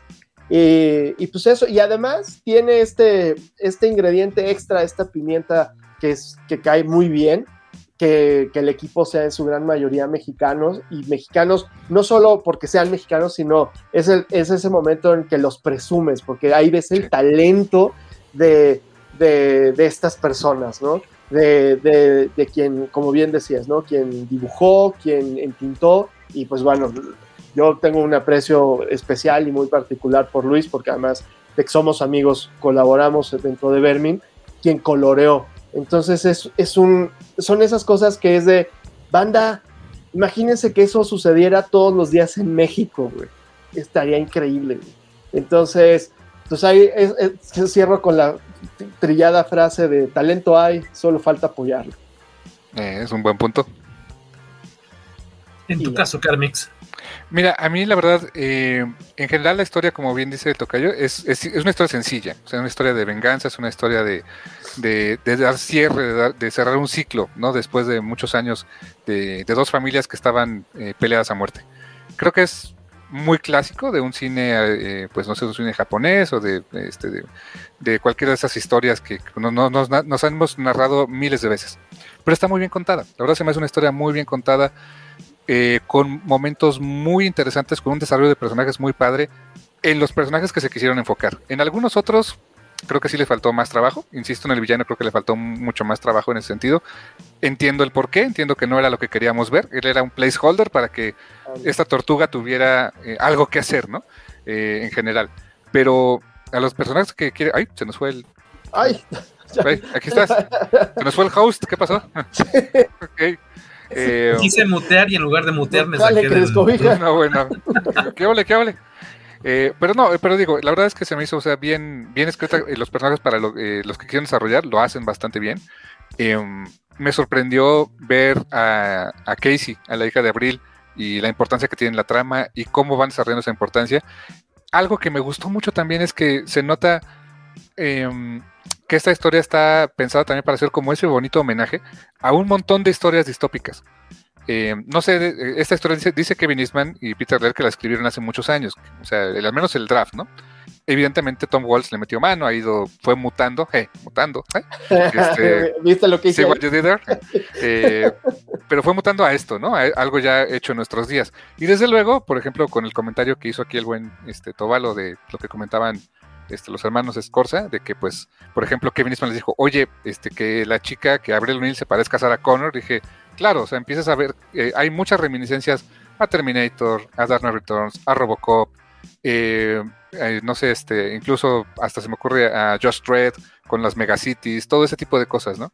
Y se nota que también es como ese, ese bonito homenaje a, a ello. Hay muchas portadas que incluso son, esa está preciosa, a Superman, eh, en esa portada, por ejemplo. Hay, hay portadas que son un tal cual un homenaje calcadísimo a Dark Knight Returns. Se nota que eso querían hacer. Y lo hacen muy bien. Quizá te digo, lo que no me gustó tanto fue, coincido este, con la parte del villano, aunque entiendo por qué, y coincido con el tocayo de que para mí le pudo haber faltado un número. Hay algunas cosas que se desarrollan, sobre todo ya al final, y ahora entiendo un poco por el comentario que, que dices que hicieron los hermanos, que no estaban tan seguros de cuántos números iban a hacer o de cómo iba a acabar y honestamente sí se nota ya al mero final. Hay algunas cosas que sí se sienten ya muy rápido, como que tenemos que cerrar, eh, y porque en, números anteriores se dedicó más a desarrollar personajes, ¿no? A contarte flashbacks. y estuvo bien. Pero ya en los últimos, un numerito más, no le hubiera hecho daño, para también que esas secuencias se vieran mejor, eh, meter quizá más splash pages o este o, no sé más páginas con menos viñetas que fueran quizá un poquito más accesibles de leer coincido contigo Tocayo de repente si era muchas letras incluso y no porque fuera mucho texto sino porque eh, en la composición de la página cuando tienes tanta tanto lettering llegas a perder un poco el chiste del, del cómic no digo se usaba mucho antes eh, era, era necesario por la economía que se necesitaba que hacer para que eh, los cómics tuvieran una historia completa. Hoy ya no tenemos quizás esas limitantes, pero sí noté de repente eh, páginas muy cargadas de texto, que insisto, no es flojera de leer, es el tema de que eh, visualmente te impacta, ¿no? No, es, no, no tiene el mismo impacto visual que una página donde la, narración te va llevando, ¿no? y, hay paréntesis que como que tampoco lo que se dicen es crucial. Ajá, exacto. E, es un buen punto. O sea, de repente este lo que me estás diciendo casi casi lo estoy viendo o no es tan relevante para que avancemos en la trama, ¿no? Sí, ese es, un buen punto. Eh, esas cositas a lo mejor sí les faltaron un poquito más de trabajo, pero así como está, funciona. Funciona también, está entretenida, eh, está muy emotiva. O sea, si fueron fan de las tortugas ninja de algo, le van a encontrar muy emotiva y hay momentos muy enternecedores, muy bien escritos. Y pues sí, coincido, yo me quedaría con cuatro caparazones de caguama tortuga. ¿Y tú, mi estimado? Este, igual coincido con ustedes, este, cuatro muy buenas eh, conchitas de, tortuga. De grueso carey. De, de, de, exactamente, de. De grueso carey. De, grueso carey. Como la canción del promo de Coca-Cola, ¿no? De las tortugas ninja. Sí. Ah, caray, no me acuerdo de la de vivir la sensación. Así decía. Era su rapcito, ¿no? Con cuatro tortugas de grueso carey o algo así, ¿no? Ajá, exacto. Un rapcito bien chistoso. Es más, para, para, el episodio ya editado en audio vamos a poner ese track al inicio. Ah, sí, ponlo, estaría bueno. Oye, lo único que a mí tal vez me faltó, ¿sabes qué? Mientras lo leía, porque qué bueno que no lo hice también, un buen pedazo de pizza. acompañar la lectura con un buen pedazo de pizza. Habría necesitado, como un asistente que te diera así de este, que hicieras una señal y voltear y dar mordida. Porque, ah, sí, porque de eso es el cómic. Iba a estar muy difícil comer. Yo también, cuando estaba acabando de leer ayer, dije, ah, estaría rico como acá el cómic y, con algo de tomar o de botanear, pero dije, no, no, no, este, no, sería muy sabio. Aparte, y la comida no se lleva.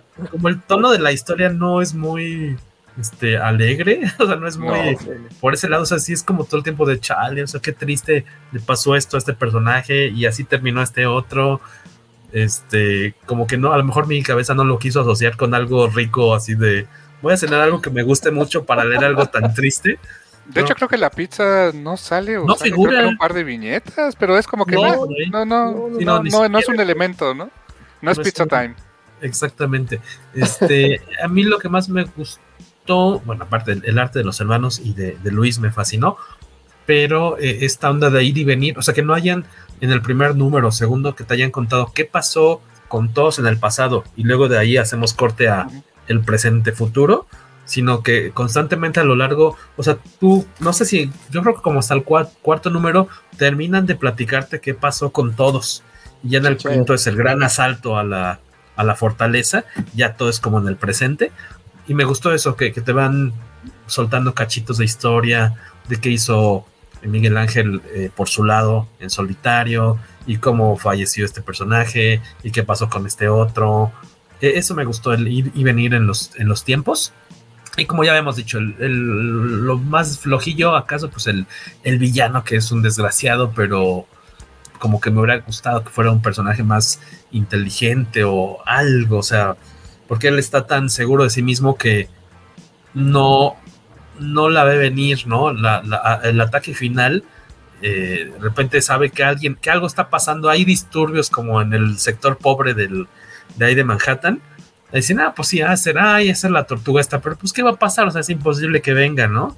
Y pues, ¿cuál? Resulta que está tiene aliados rebeldes, a los rebeldes. Que es otra cosa, fíjate, ah, que, también ahora que lo estaba pensando, y, creo que hasta ahorita que lo mencionaste, ni, no, nos acordamos. El orgullo, ¿no? De, Más allá de eso, esa subtrama que, o sea, ya en, digamos, en el present time, o sea, o en el tiempo en que se desarrolla la historia, hay como dos hilos, ¿no? una, una es la venganza de, este, de Miguel Ángel contra este Oroku Hiroto, pero al mismo tiempo está toda la onda de liberar a los eh, pues a los oprimidos y el plan de los rebeldes y que todo eso. Eso me pasó de noche. O sea, para que veas, esa parte sí se me hace como muy X, muy, muy intrascendente, al grado de que eh, mientras por acá este, eh, Miguel Ángel está peleando contra el nieto de Shredder. Por otro, por otro lado, los rebeldes están haciendo un plan que dije, sí, sí, sí, a ver, déjame ver qué más está haciendo este Miguel Ángel.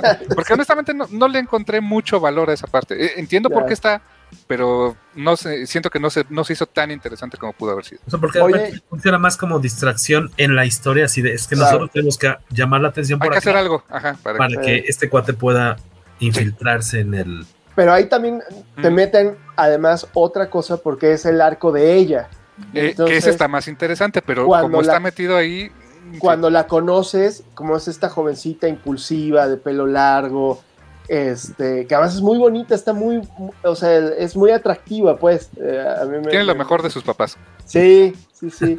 y luego ya con, cuando ya preparas para el asalto, ya hay un cambio de look en donde también, evidentemente, hay un cambio de actitud, hay una transformación en el personaje. Este, o sea, como que constantemente sí te van llevando a, que las cosas cambian, pero que las cosas cambian para que se acaben. Motivo por el cual ciertamente, híjole, pues, pues ojalá pongan, o sea, yo no veo, no veo factible que, hasta aquí se queden y que se queden con las ganas de seguir explotando esto. Pues está difícil, pues es como hacer una secuela de 300, ¿no? claro, Claro, y sin embargo existe. Sí. sin embargo lo hicieron. Exactamente, así de, así de no, ya ahí tenía que acabarse. Si hay, si hay kilómetro 31-2, o sea, si hay esquina, si hay kilómetro 31-2, esquina bajan. Si hay no manches, si hay no manches Frida 2. Exacto, güey. Exactamente. Entonces, pues, pues chino. O sea, pero si es de esas historias de, mano, si lo vas a hacer, porfa, porfa, o sea, ya, ya te, tú solito te comprometiste a hacerlo mejor. Entonces, ojalá es así de, siempre estará la oportunidad de, pues, de no comprarlo. Sí, claro, claro. Y, que al menos eh, parte de la historia te, ayuda, a, desarrollan al personaje de Casey Jones, a la hija, como algo que, podría tener su propia su propio título después, tal vez porque se descubre algo muy interesante con respecto a ella, así de que ella ha adquirido ciertas habilidades con el paso del tiempo. Con el paso del tiempo, de forma accidental, por medio de su mamá y su papá. Este, entonces dices, ah, ok, está suave. a, su azaroso tipo de vida. Exacto, de libertino tipo de mm. vida. Entonces, este, dices, ah, mira, está suave. Así de, no me desvelaré, o sea, no, no es como que me muerda las uñas así esperando que salga un título de Casey Jones de la chava, pero dirías, pues estaría suave, o sea, podría aventarme el primer número con gusto. Yo cuatro tortuguitas, este, de Recio Carey, y este, sí, nada más, villano, ah, mamá, mamá, este, y, eh, y no es culpa de los artistas, más bien la onda de la periodicidad tal cual del cómic fue una cosa rarísima, o sea, fueron prácticamente dos años para publicar cinco números entonces, si consideramos que el primero salió en octubre, o tiene fecha de octubre, que en teoría entonces fue antes, suponemos. Tipo agosto, tipo julio. Agosto, julio, agosto de 2020. Y la historia terminó apenas este año. Entonces, este, este año, 2022, ¿en serio? Sí, sí, sí, sí. Ah, entonces, este, no, ahí sí no sé, la verdad no sé bien a qué se deba, pero algo no estaba tan bien planeado. ¿Valió la pena la espera? Sí. O sea, eso yo creo que es un producto de, de mucha calidad. Una historia, como decíamos hace rato, creo que es un puede ser un muy bonito regalo ahora que existe en TPB. Y por ahí debe estar la edición como deluxe también que estuvo promoviendo IDW en, ah, ¿sí? en Comic Con. Hay una, una edición como más acá, creo. Oh. No sé si es la misma que se consigue en Amazon. Órale. Eh, eh, creo que tiene otra portada incluso. Pero yo sí recomendaría que se consientan con esta historia. No les echamos a perder tantas cosas en este episodio. Creo que hay muchos detalles que van a disfrutar y que van a sufrir a la hora de leer el, cómic. Este, traten de hacerlo antes de que les echen a perder todo lo demás. Eso todo lo demás. Porque pues, eh, decíamos por ahí, si no le hacen al inglés, pues traten de buscar la edición este, de SC, que son españoles, ¿no? Sí. Sí. Sí, sí. Es que siempre se me cruza si son argentinos o españoles, son españoles. ¿no? Sí, OVNI es la Argentina, ¿no? OVNI Press. SC, que sabemos existe, o de plano buscarla en inglés. No, y que además, ¿sabes qué? En este caso, o sea, de los, los spoilers que se hayan podido comer aquí, solo se comen la parte de, de Eastman y Laird, pero sí falta que vean lo que hicieron los gemelos y lo que hizo Luis, porque el departamento visual huelga a las cosas que señalamos vale mucho la pena, o sea, no es algo que se puedan brincar, es ¿Qué? algo que sí necesitan ver los homenajes que, que, bien mencionaron los dos, ¿no? Este, y además la, en el momento en el que cazan los homenajes.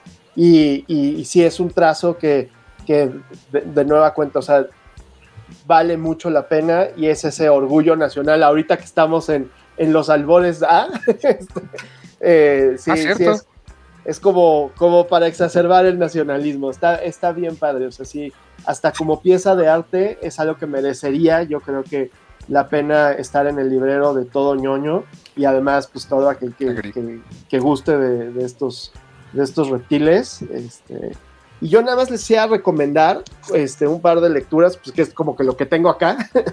Este que es el del 30 aniversario. Ah, el especial Ah, 30 sí, cómo no. aniversario. Eh, el, el ¿Esas eran count, historias cortas? ¿Historias cortas son? No me acuerdo. Sí, ¿no? ya no me acuerdo, carajo, pero ¿No es el que pues, publicó Bruguera? Salió, ajá, salió con Bruguera. Este yo, yo, bueno, yo sí compré el Tú tienes el americano, ¿no? Ajá, este, entonces este es el de IDW. Bueno, pues ya, o sea, yo soy un fanático irredento de, de Beasley y pues esta es una historia perfectamente descerebrada que no, no, no, no los va a invitar a pensar ni mucho se menos llama? Body Body Count. Count, Body Count, escrita, con... escrita por Eastman y, y- e ilustrada por, por este, Simon Beasley. Es para desconectar un rato el cerebro y, y ver todo lo que no debe de ser. Aquí Ah, es un pasa. agasajo, ¿no? De violencia y trancazos y sangre y... A mí me gusta mucho esa. Esta son 25 años de las tortugas ninja. Tal cual se llama TMT 25. 25. Ajá. Y este, con. Aquí también son historias cortas. Aquí, según yo, sí hay. O sea, no todo es de. Blanco y negro, por lo que veo. Hay, hay de todo. Hay color, hay color digital, hay color tradicional, Ah, hay blanco y negro, hay ¿Quién lo- dramas. ¿Quién lo edita? Este, esto es heavy metal. Todavía se conseguirá. ah, ok. Pues yo espero que sí.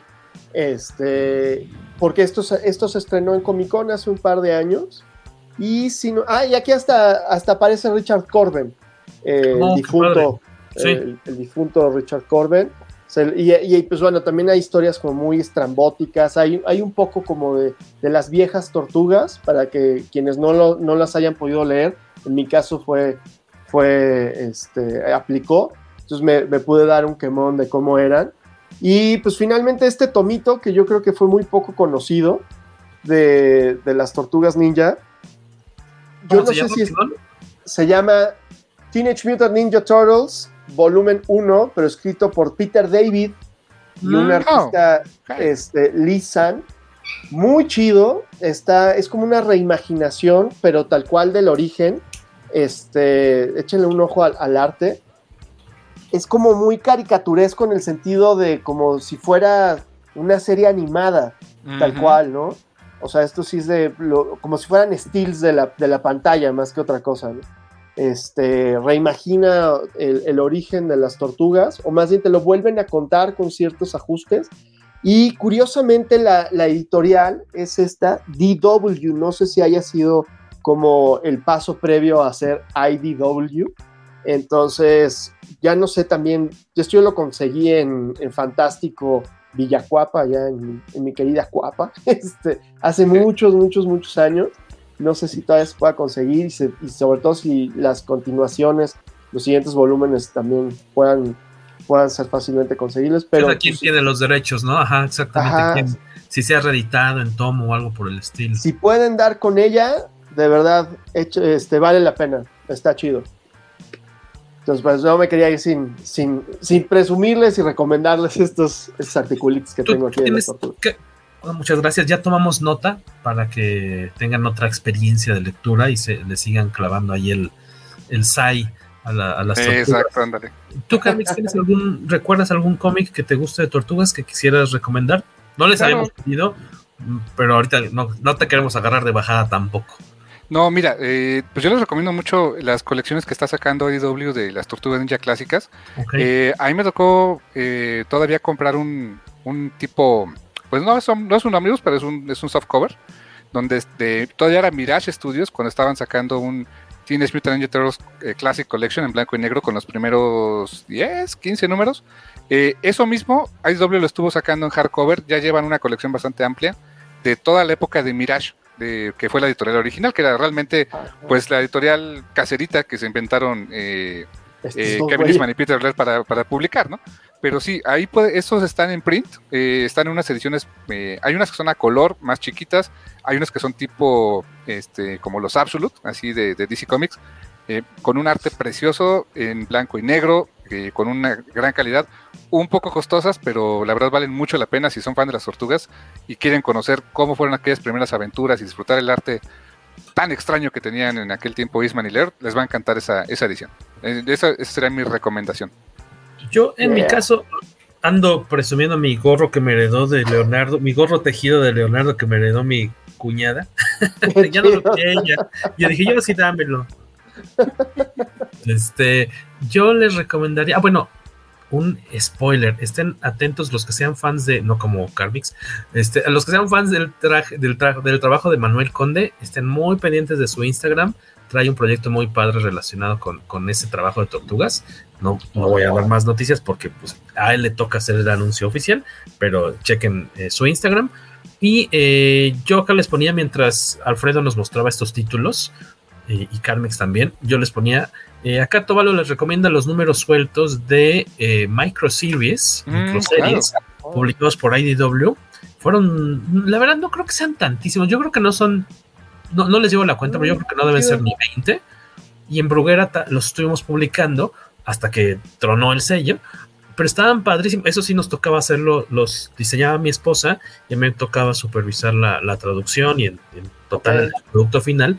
Y vieras qué bonitas. Eh, aventuras porque cada número estaba dedicado a un personaje distinto. Historias con principio y fin, con artistas distintos, todos estaban así de, rechupete. este, ajá, eran historias, te inventó una en Navidad, una era una aventura así muy loca. Eh, o sea, todas, hasta los personajes que tú días y, y ese qué, el Fugitoid, obviamente había de Casey Jones, Abril. Luego sacaron también las de los villanos que es ah, cuando ya no alcanzamos nosotros a publicar la de los villanos, donde me perdí yo un poco, pero por lo menos las que están dedicadas a Splinter, este, cada una de las tortugas y demás, en verdad, este, vale mucho la pena. En inglés obviamente las consigues sin, no deberías tener mucha bronca para conseguirlas. Este, en sueltos, en español, pues yo creo que es cosa de irle, de meterte a un grupo de venta, tal vez de en Facebook, así tipo la Gaticueva o el Templo del Cómic o algo por el estilo y preguntar, oigan, estoy buscando las microseries de Tortugas Ninja en español y seguro alguien los tiene estos números porque era la gran ventaja de que no eran seriados, entonces podías entrarle en cualquier momento ah, y si no te gustaba la serie lo dejabas de comprar y o podías entrarle y le ibas a entender sin bronca. En verdad, este, aparte era un producto relativamente económico, no creo que haya subido de precio, yo creo que te lo van a dar a precio de portada y este, en verdad se los recomiendo eh, mucho esa historia.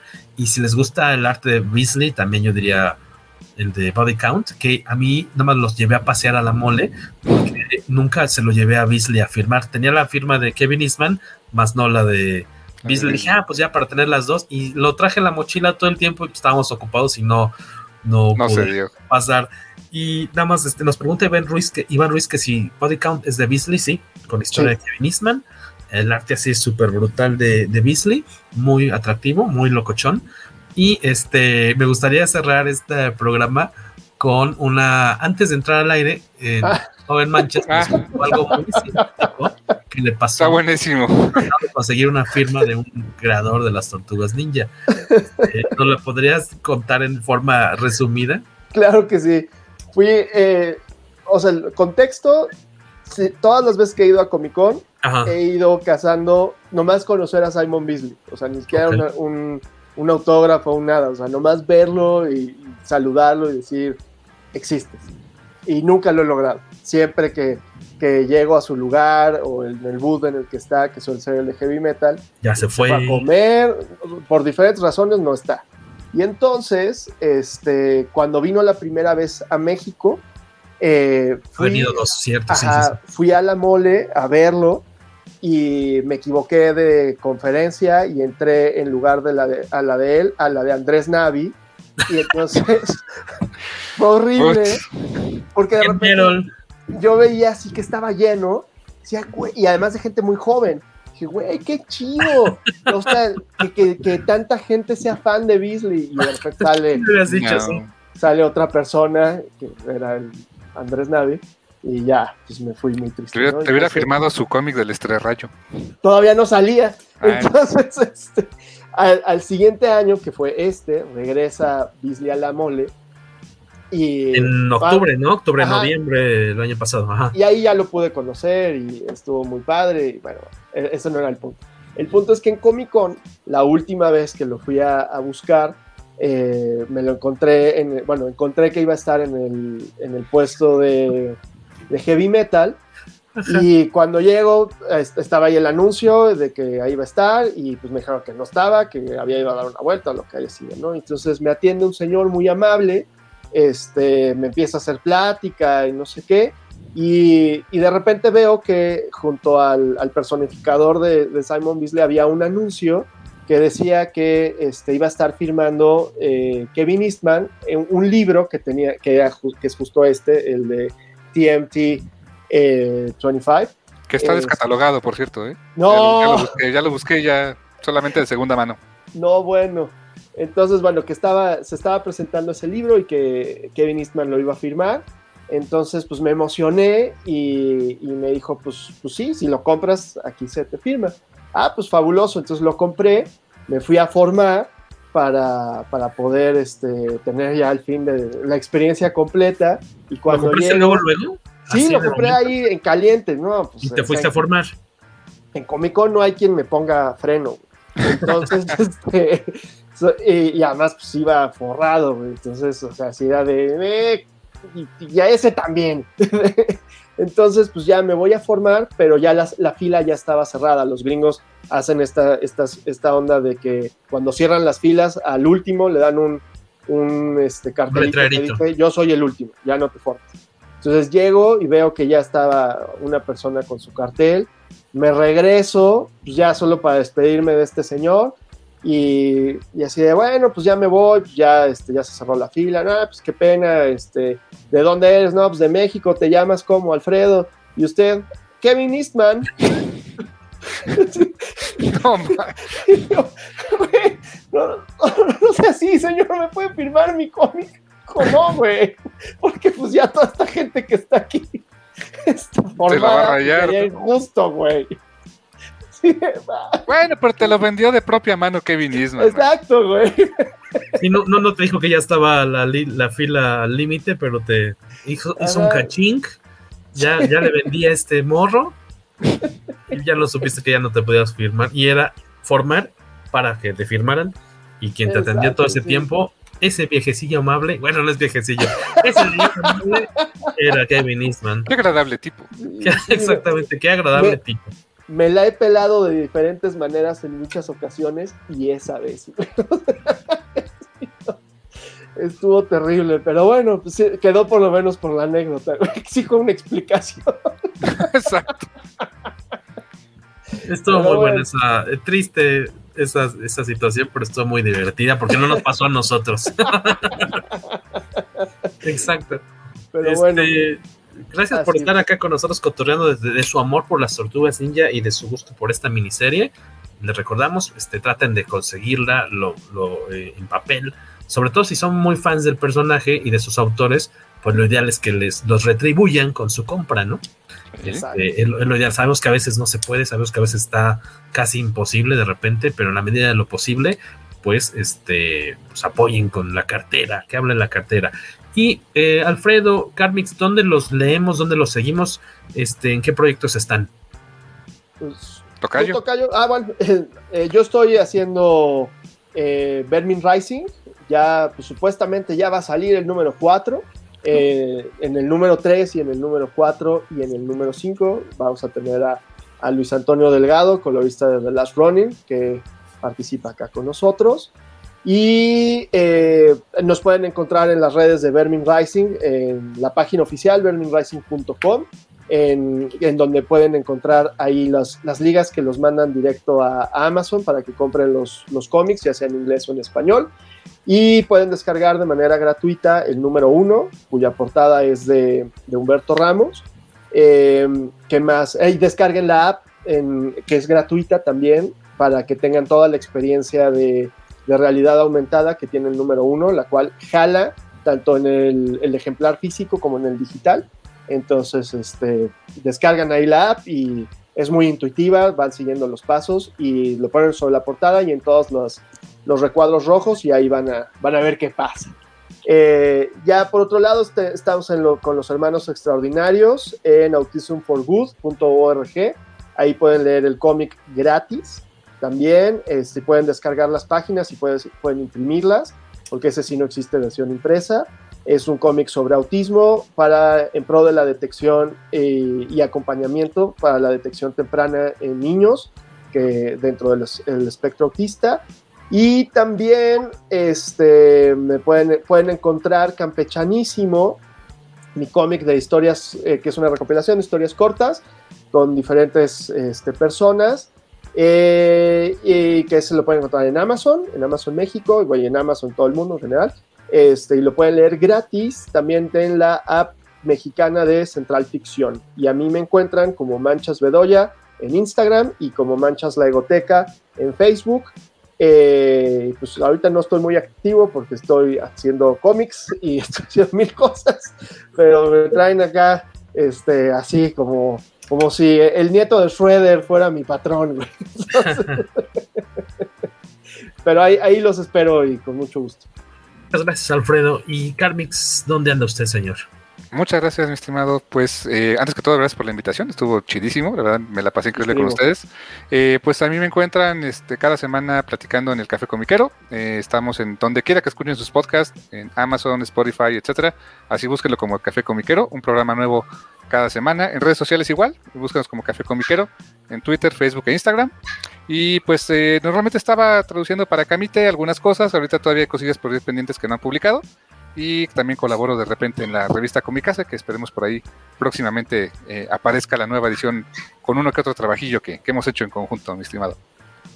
Excelente, ahí está la red, bueno, en Facebook del Café Comiquero y pues en las principales plataformas de audio para que se lo puedan recetar. Normalmente cada domingo, ¿correcto? Cada domingo, cada domingo, domingo liberas, este, sábado domingo liberas este nuevo episodio de forma este muy 467 episodios hasta el Muy puntual. Ay, ay nomás. Señor, no como otros. pobremente. sí, pobremente. Exactamente. Para que, pues este, y, y gracias a, al público de Café Comiquero que vino por acá hoy esta tarde, ah, tarde noche a escuchar esta intervención del buen Carmix acá con nosotros. Bienvenidos acá gustosos cuando quieran darse una vuelta a cotorrear por estos lares. Eh, gracias a ambos por tomarse un rato de su tiempo eh, vamos superando la barrera de las dos orillas, así que ya es momento de echar la bomba de humo ninja y despedirnos. Eh, nos vemos la próxima semana. No tenemos tema aún. Espero que mis colegas de la banda comicacera estén por aquí de nueva cuenta. A ver que, con qué este, soborno los hago que se paren por estos lados. Pero pues, será un gusto escucharlos en la próxima semana en otro episodio más del poderoso podcast Comic Comicase. Eh, exactamente. Yeah. Abur, cuídense mucho. Gracias. Bye. Bye.